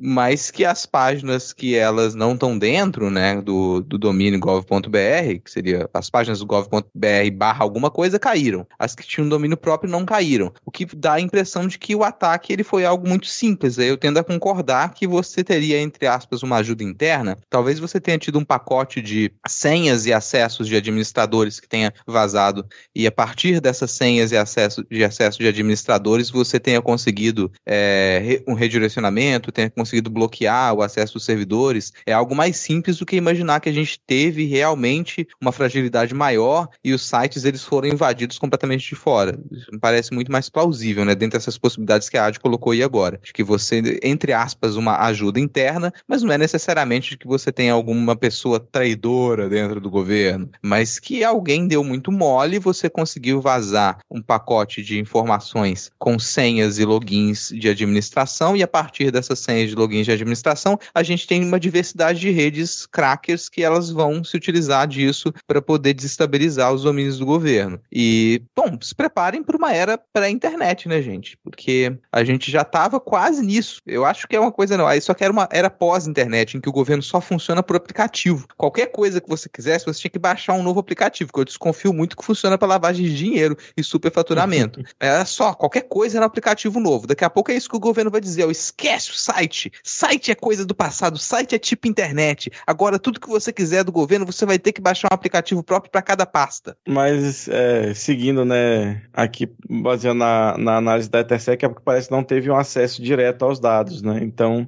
parece um, um ataque de um grupo ou inexperiente ou que não tem tanta estrutura, tanto, tanta capacidade técnica, assim, de, de fazer o rolê, né? Então, até porque chamaram a atenção que na mensagem que eles colocaram, né, na, na pichação lá no, no site, né, falaram que os dados foram copiados e excluídos, 50 terabytes de dados estão em nossas mãos, e aí não é uma sexta-feira à noite que você transfere 50 terabytes de dados, ainda mais na, na internet do Brasil, né? e, então, tipo, aparentemente não teve acesso, nada foi corrompido, só foi um redirecionamento, mas que é tudo muito conveniente, é, né? E aí eu, eu pego emprestado o chapéu de alumínio do Vitor, que o timing é muito conveniente pro, pro, pro que o governo quer, e começar justamente pelo Ministério da Saúde. Né? Aí eu acho que o, o resto que deu hoje do, do, do coisa é a burrice mesmo desse negócio de ser tudo no mesmo portal. Né? O, o, mas é que é muito conveniente, é. É, pois é, cara. Eu empresto o chapéu de alumínio para você, Diego, deixo com você, porque eu vi muita gente, né, falando em teoria da conspiração, de que teria sido algo realmente para favorecer o governo, e eu não concordo, apesar de achar que realmente é muito conveniente. Eu só acho que essa galera aproveitou, né, que o assunto estava em voga, estava sendo muito discutido, para colocar em prática a, a, essa ação que eles já tinham, já deviam estar planejando planejando, né? Mas essa. Aí eu vou discordar. Ah. Aí eu vou abrir a, a dissidência. Eu acredito que tenha sido alguma coisa interna, assim, para atrapalhar justamente o passaporte da vacinação. Foi justamente no dia em que iria começar o passaporte da vacinação, foi começando pelos dados da vacinação, e a partir do, das fontes do tilt do Tecmundo, eu, consigo, eu, na minha visão, e talvez eu esteja usando o chapéu de alumínio por tempo demais e esteja na hora de tirar mas na minha visão faz sentido no momento em que a gente tem o que o Tilt lança uma matéria em que mostra que esse ataque foi encomendado em um grupo especialista em encomendar esse tipo de ataque dias antes, com login de administrador, né? O que a galera do Tecmundo também conseguiu uh, informações é de que é um ex-funcionário do GSI que hoje em dia trabalha na Polícia Federal que teria dado esse login. É, aí, aí muda tudo. Aí Se eu já não realmente acho que for- é tão, tão chapéu de alumínio assim, quando você vai ver esse, esse tipo de informação. Tanto, tanto a informação do Tecmundo quanto a informação do Tilt, elas casam. Elas são informações muito parecidas. A do Tecmundo é diretamente com um membro da, desse, desse grupo de hackers que teria hackeado. Eles se conversam, já, já é uma fonte antiga já do, do jornalista. É, eu não tinha essa informação, então o que eu ia comentar aqui esquece, porque se realmente ficar comprovado que foi alguém, né, que é ex-funcionário que tinha acesso realmente para causar um estrago desse, sempre lembrando que é, sempre vai ter alguém com a chave do cofre, nenhum sistema é inviolável, aí realmente tem que ser investigado e esse cara ser punido, né? Eu tô quase pegando meu chapéu de alumínio de volta do Diego, cara. Vamos ver como é que vai ficar isso. Mas o problema é que é aquela coisa, né? A gente provavelmente nunca vai saber o que realmente aconteceu porque é a Polícia Federal investigando, né? O governo Bolsonaro aparelhando de todas as formas possíveis a polícia. E se por acaso esbarrarem alguma coisa, exonera o delegado que está cuidando da investigação, então eu não sei se a gente realmente vai ter alguma informação útil nesse governo que não preza pela A não transparência. ser que a gente tenha uma guerra de hackers. E você tem agora hackers que eles vão invadir pra poder liberar informação, gente. Hacker fofoqueiro. Você, hacker fofoqueiro. Você que entende o valor da fofoca para a cultura brasileira, por favor, faça esse tipo de trabalho. Você agora, a gente vai invadir, mas não invade pra deixar o site fora do ar, não. Invade, tira a informação de quem tinha invadido antes e compartilha com a gente. Ah, isso é quebra da ética hacker? Foda-se, cara. Você vai ser fodão.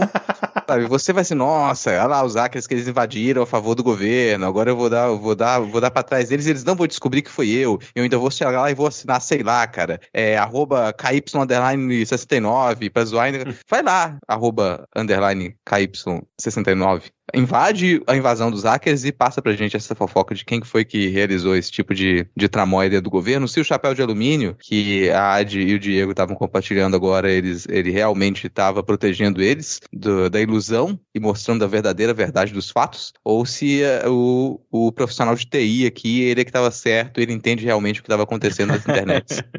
Tem que começar a rolar, né? O pessoal bolsonarista fica falando, né? Quem bancou é, Adélio Bispo, né, pra dar a facada, tem que rolar agora. Quem bancou o hacker pra derrubar o Connect SUS, né, cara? Essa é a informação que todo mundo quer saber. Eu só peço uma coisa, que o centro dessa invasão, ele seja localizado em Araraquara.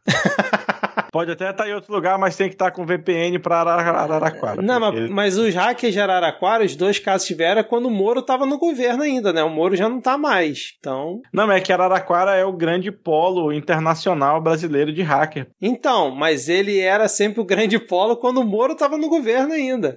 Tem que entender que o, o roteirista da, da série do Brasil, ele gasta tudo em roteiro, não tem muito lugar pra locação. Ou é Atibaia ou é Araraquara, né? Isso. é tudo ali interior de São Paulo que é baratinho pra você ir com equipamento, entendeu? Entendi. Bom, vamos fechando então aqui o episódio. Eu confesso que eu tô aqui cansado, ele fechando já de sono. Não sei se a minha voz transparece isso. Mas chegamos ao final do nosso episódio. Vamos para o momento dos salves e dicas culturais. 14 de dezembro de 2021. Que ano longo, hein, gente? Que ano longo. Deixa eu começar então mandando aqui um salve para o nosso queridíssimo Denis Almeida, que disse: Um salve para os meus camaradas de bancada do Pindorama. E muito obrigado a todos do Midcast por um ano cheio de paródias, revolta com o Brasil de 2021, cancelamento da Canela e do Panetone. Ah, já tinha esquecido a história da Canela, cara. Mas muita amizade. Caso seja o último ano, caso seja o último do ano, feliz ano novo. Feliz ano novo pra você, Denis. Caso seja o último do ano. Né, O, o, o salve começou feliz e ia terminando escatológico, né? Do nada. Ai, ai. Bom, o arroba Rafael Lobate disse: Para que nós comecemos a falar desse problema sério que urge em nossa sociedade, a calvofobia. Meu salve é pro Victor por calvoridade. Fica aí um salve pro Rafael pela nossa cal... pela calvoridade que nos une, né? E a Ad Ferrer continua sendo calvofóbica nas redes, Ad, é isso? Apenas com os calvos que são complexados. Com seus probleminhas de calvície. Entendi. Bom, e fechar, eu, eu fecho a minha participação aqui nos salve, né, com a Paola Costa, que disse um beijo pra Maravilhade. Acho que esse trocadilho ainda não tinha rolado aqui no, no Midcast Maravilhade. E melhoras pro gatinho Salem, do nosso querido Denis Almeida. Então, um beijo pra você, Paola, e realmente melhoras aí pro Salem. E aí, É a Maravilhade? atualização da vida do gato Salem. O gato Salem ele já tá conseguindo comer sozinho, fazendo muita bagunça. Ainda tá um pouco debilitado, mas só de já conseguir se alimentar e tomar um pouco da água, né? De repente aí Salem tem melhoras nos próximos tempos. Rose Matos, Rose Matos disse: Como talvez será a última gravação? Talvez. Será? Possível. Quero pedir um parabéns pra mim, que faço aniversário dia 25 de dezembro. Beijos e abraços para toda a bancada e desejo de Feliz Natal para todos os 10 ouvintes e 2022 é hashtag Fora Bolsonaro. Então vamos cantar um parabéns natalino para Rose Matos. 3, 2, 1. Feliz Então, aniversário, feliz aniversário. Bate o sino pequenino, Aniversário, de aniversário, Belém. Já nasceu menino para o nosso bem. Parabéns pra Rose Matos, ela vai. Parabéns pra Rose Matos, é o seu aniversário. Feliz aniversário. Da Krishna. Parei. Jornal Ataque, um salve pro Jornal Ataque, que disse um salve pro Jornal Ataque e para todos da bancada do Adcast. PS, gostaria que vocês falassem quem é esse Janones, que eu nunca vi mais feio. Sua pergunta foi respondida, a gente já se adiantou aqui, a gente já sabe que Janones é aí um dos futuros candidatos à presidência do Brasil. Rodrigo Basso, meu querido patrão Rodrigo Basso, disse: Quero pedir um salve para minha companheira Domênica Mendes. Salve, beijo, abraço, Domênica, que está trabalhando como uma camela e pro Farofa, o doguinho que mais dorme que eu já vi. Farofa e o grande dorminhoco. Gente, acompanhe o Rodrigo Basso e a Domênica no Twitter aí, que vocês vão acompanhar muitas fotos de Farofa também, que daqui a pouco vai chegar nos seus 30 quilos. Eu apostei que Farofa chega nos 30 quilos, vai ser aí um porte médio grande. Lele Riso, querida Lele Riso, disse: Oi, oi, oi, salve, salve galera da bancada, um beijo enorme a todos e só queria agradecer pela companhia este ano. Beijo, Lele. O, ou A, ou E, não sei. Abismo de escape disse: Pô, galera, como vou lavar as louças do fim de semana enquanto o Lhama Cash, olha, esse é nova. O Lhama Cash estiver de recesso. De qualquer forma, um beijo para todos da bancada e bom fim de ano para vocês. E olha, Abismo de escape, enquanto não tiver episódio, vai ouvindo as paródias. Aproveita aí o nosso novíssimo feed de paródias e o Vitor se compromete ou não a colocar até as paródias dos anos anteriores lá em algum momento. Era exatamente o que eu ia falar, cara. Se a audiência de vocês for bacana, a gente faz um esforço pra colocar algumas de 2020, porque nem todas foram muito bem gravadas, não. Mas, pô, Lhama Cash, daqui a pouco tem um Kikão Cash e por aí a gente vai, hein, cara. É, cara, vamos diversificar.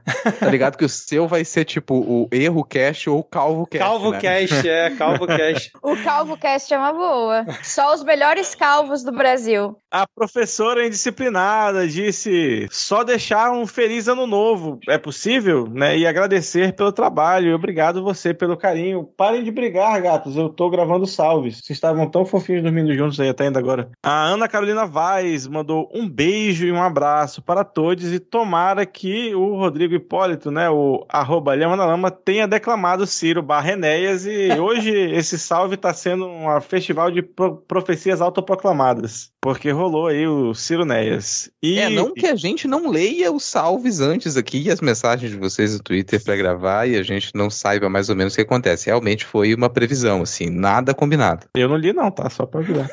e pra encerrar aqui a minha parte, o Fernando Turrini disse, opa, um grande abraço e um salve a todos do Midcast, esse que está sendo um dos melhores podcasts de política do Brasil, quiçá do mundo. Essa última parte foi minha, mas eu acho que ele concorda. também. Vou além, é o melhor podcast política do Brasil. Não tem isso não, cara. Depois do Foro de Teresina, do Medo e Delírio, do Vira Casacas, do Papo de Política. Não, tô zoando. É o melhor e pronto. Nenhum deles tem o que a gente tem, que se chama paródia. O Papo de Política tenta copiar e não consegue. Não, de forma vexaminosa, né, cara? Nenhum deles tem. Rodrigo Hipólito, nenhum deles tem Adi Ferrer, nenhum deles tem Diego Schinello, nenhum deles tem Vitor Souza. É o melhor podcast, o Midcast, pô. Quem é André essa de pé de mim? Pô, entendeu? pelo amor de Deus, Faz os cara. comentário mais engraçado e, e ainda, melhor ainda, respeito plural, tudo. E seu microfone é melhor que o dela, cara. Muito, muito. Meu microfone é perfeito. Ah, o arroba, agora sou eu, né? Tá certo.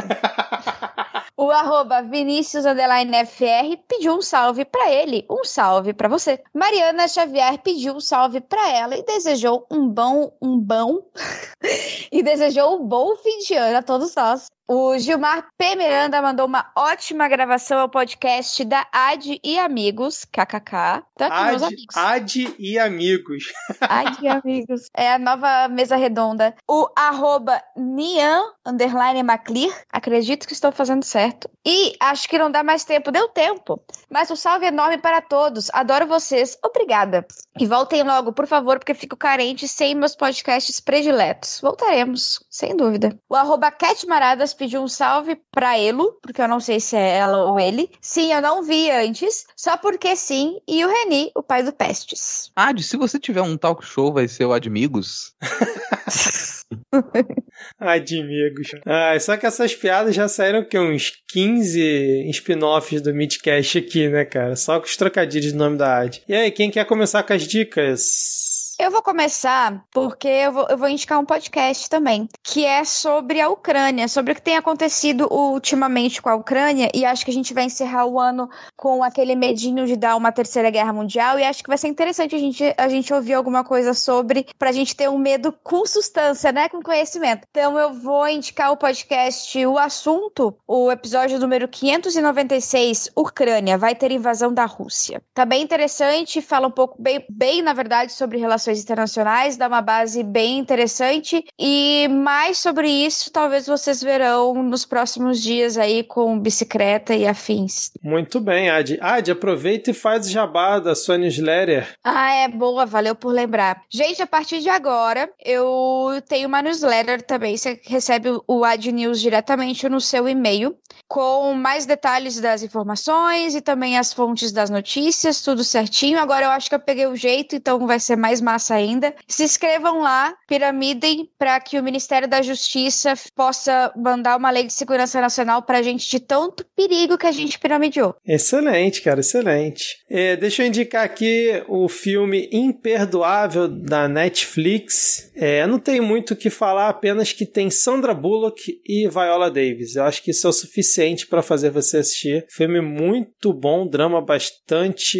interessante, né? Onde a Sandra Bullock interpreta ali uma, uma mulher que acabou de sair da prisão, e aí vai tentando ali o perdão da sociedade, decide ir procurar a irmã dela, que ela precisou deixar para trás, né? Porque foi para a prisão. E recomendo, cara. Muito bom, uma hora e cinquenta de um drama bastante intenso, eu diria. Cara, o podcast que eu vou indicar nessa semana é o Política é Massa. E não é um podcast sobre política e culinária italiana. O podcast Política é Massa é um podcast de múltiplos formatos que busca discutir conceitos de ciência política e alinhar isso à realidade de nossas vidas. Essa é uma produção autoral do mestre em ciência política e criador do podcast, Caio Santos, um original Griot Podcast. O último episódio foi o 42, Zumbi e a História Preta. Antes disso, a gente teve Martin Luther King, Malcolm X na cultura pop, a psicologia política explica Bolsonaro, a pergunta, a importância da política ambiental e por aí vai. Então tá aqui linkado diversas formas de vocês se inscreverem e ouvirem o Política é Massa. E vou fazer um jabá aqui também. Eu tô lançando um conto novo, tá disponível no Kindle Unlimited e para compra impressa para quem mora fora do Brasil, que aí vale a pena para comprar impresso como capa comum, tá linkado aqui. O conto é O Buraco. É um conto de horror com um pouquinho de ficção científica e fantasia. Já me disseram que narrativas de Natal são um pouco sombrias, então eu tô considerando esse aí o meu conto natalino, que é O Buraco, disponível na Amazon. Os dois links estão aqui na descrição do episódio. Que isso. Esse hein? conto, Na esse conto, Amazon. inclusive, que inspirou o- o- a série da Netflix, na verdade. Era um filme. Poderia, não sei nem qual é não, mas se, se não foi, gente, tô aqui aberto para comissões. Ah, Foi engraçado que quando eu me deparei com isso aqui no, no- na- nas dicas, eu engoli a vírgula e eu li só o buraco no Kindle Unlimited. Eu falei, mas o que, que, que tem o Kindle Unlimited, gente? Quer saber o que é mais Tá legal? buraco. Diego? Se você for ler assim, sabe como que o pessoal abrevia Kindle Unlimited? Ah, cu. Cu cu. Tudo se resume a cu, né, cara? Ai, ai. E aí, é, caro ouvinte, além de você ler o conto do Rodrigo, ao clicar no link que está na descrição, você tem a oportunidade de ver uma foto de Rodrigo Hipólito com um olhar para o, nada, ou para o desconhecido, né? Você tem a oportunidade aí, porque ele precisou botar uma fotinha e não deu pra botar é, nessa hora né? eu tô contemplando uma ameaça de terceira guerra mundial.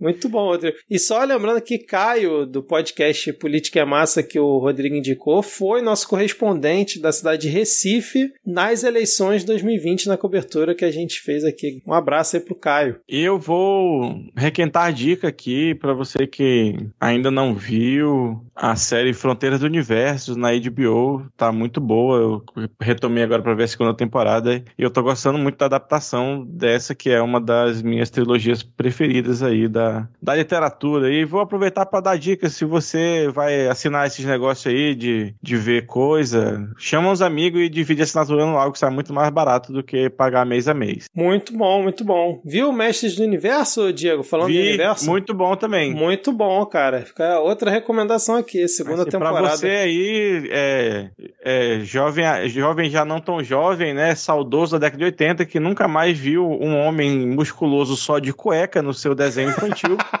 pode ir lá que tá tendo, viu? Tá tendo bastante. Isso aí, cara. Fechamos então. Mais um ano se passou. Estamos aqui na eminência do governo Bolsonaro acabar, se tudo der certo, nessa Com a gente, né? Inclusive. É, é, com essa mensagem um pouco de esperançosa que tivemos na paródia também, né, Rodrigo? Então é isso, talvez o último ou penúltimo episódio da temporada. Fiquem de olho aí no feed, porque se sair mais um episódio, será na véspera de Natal, dia 24 de dezembro. Então, valeu Adi, valeu Diego, valeu Rodrigo por mais uma temporada e até 2022 ou até daqui a uma semana. E... Valeu. Valeu, galera.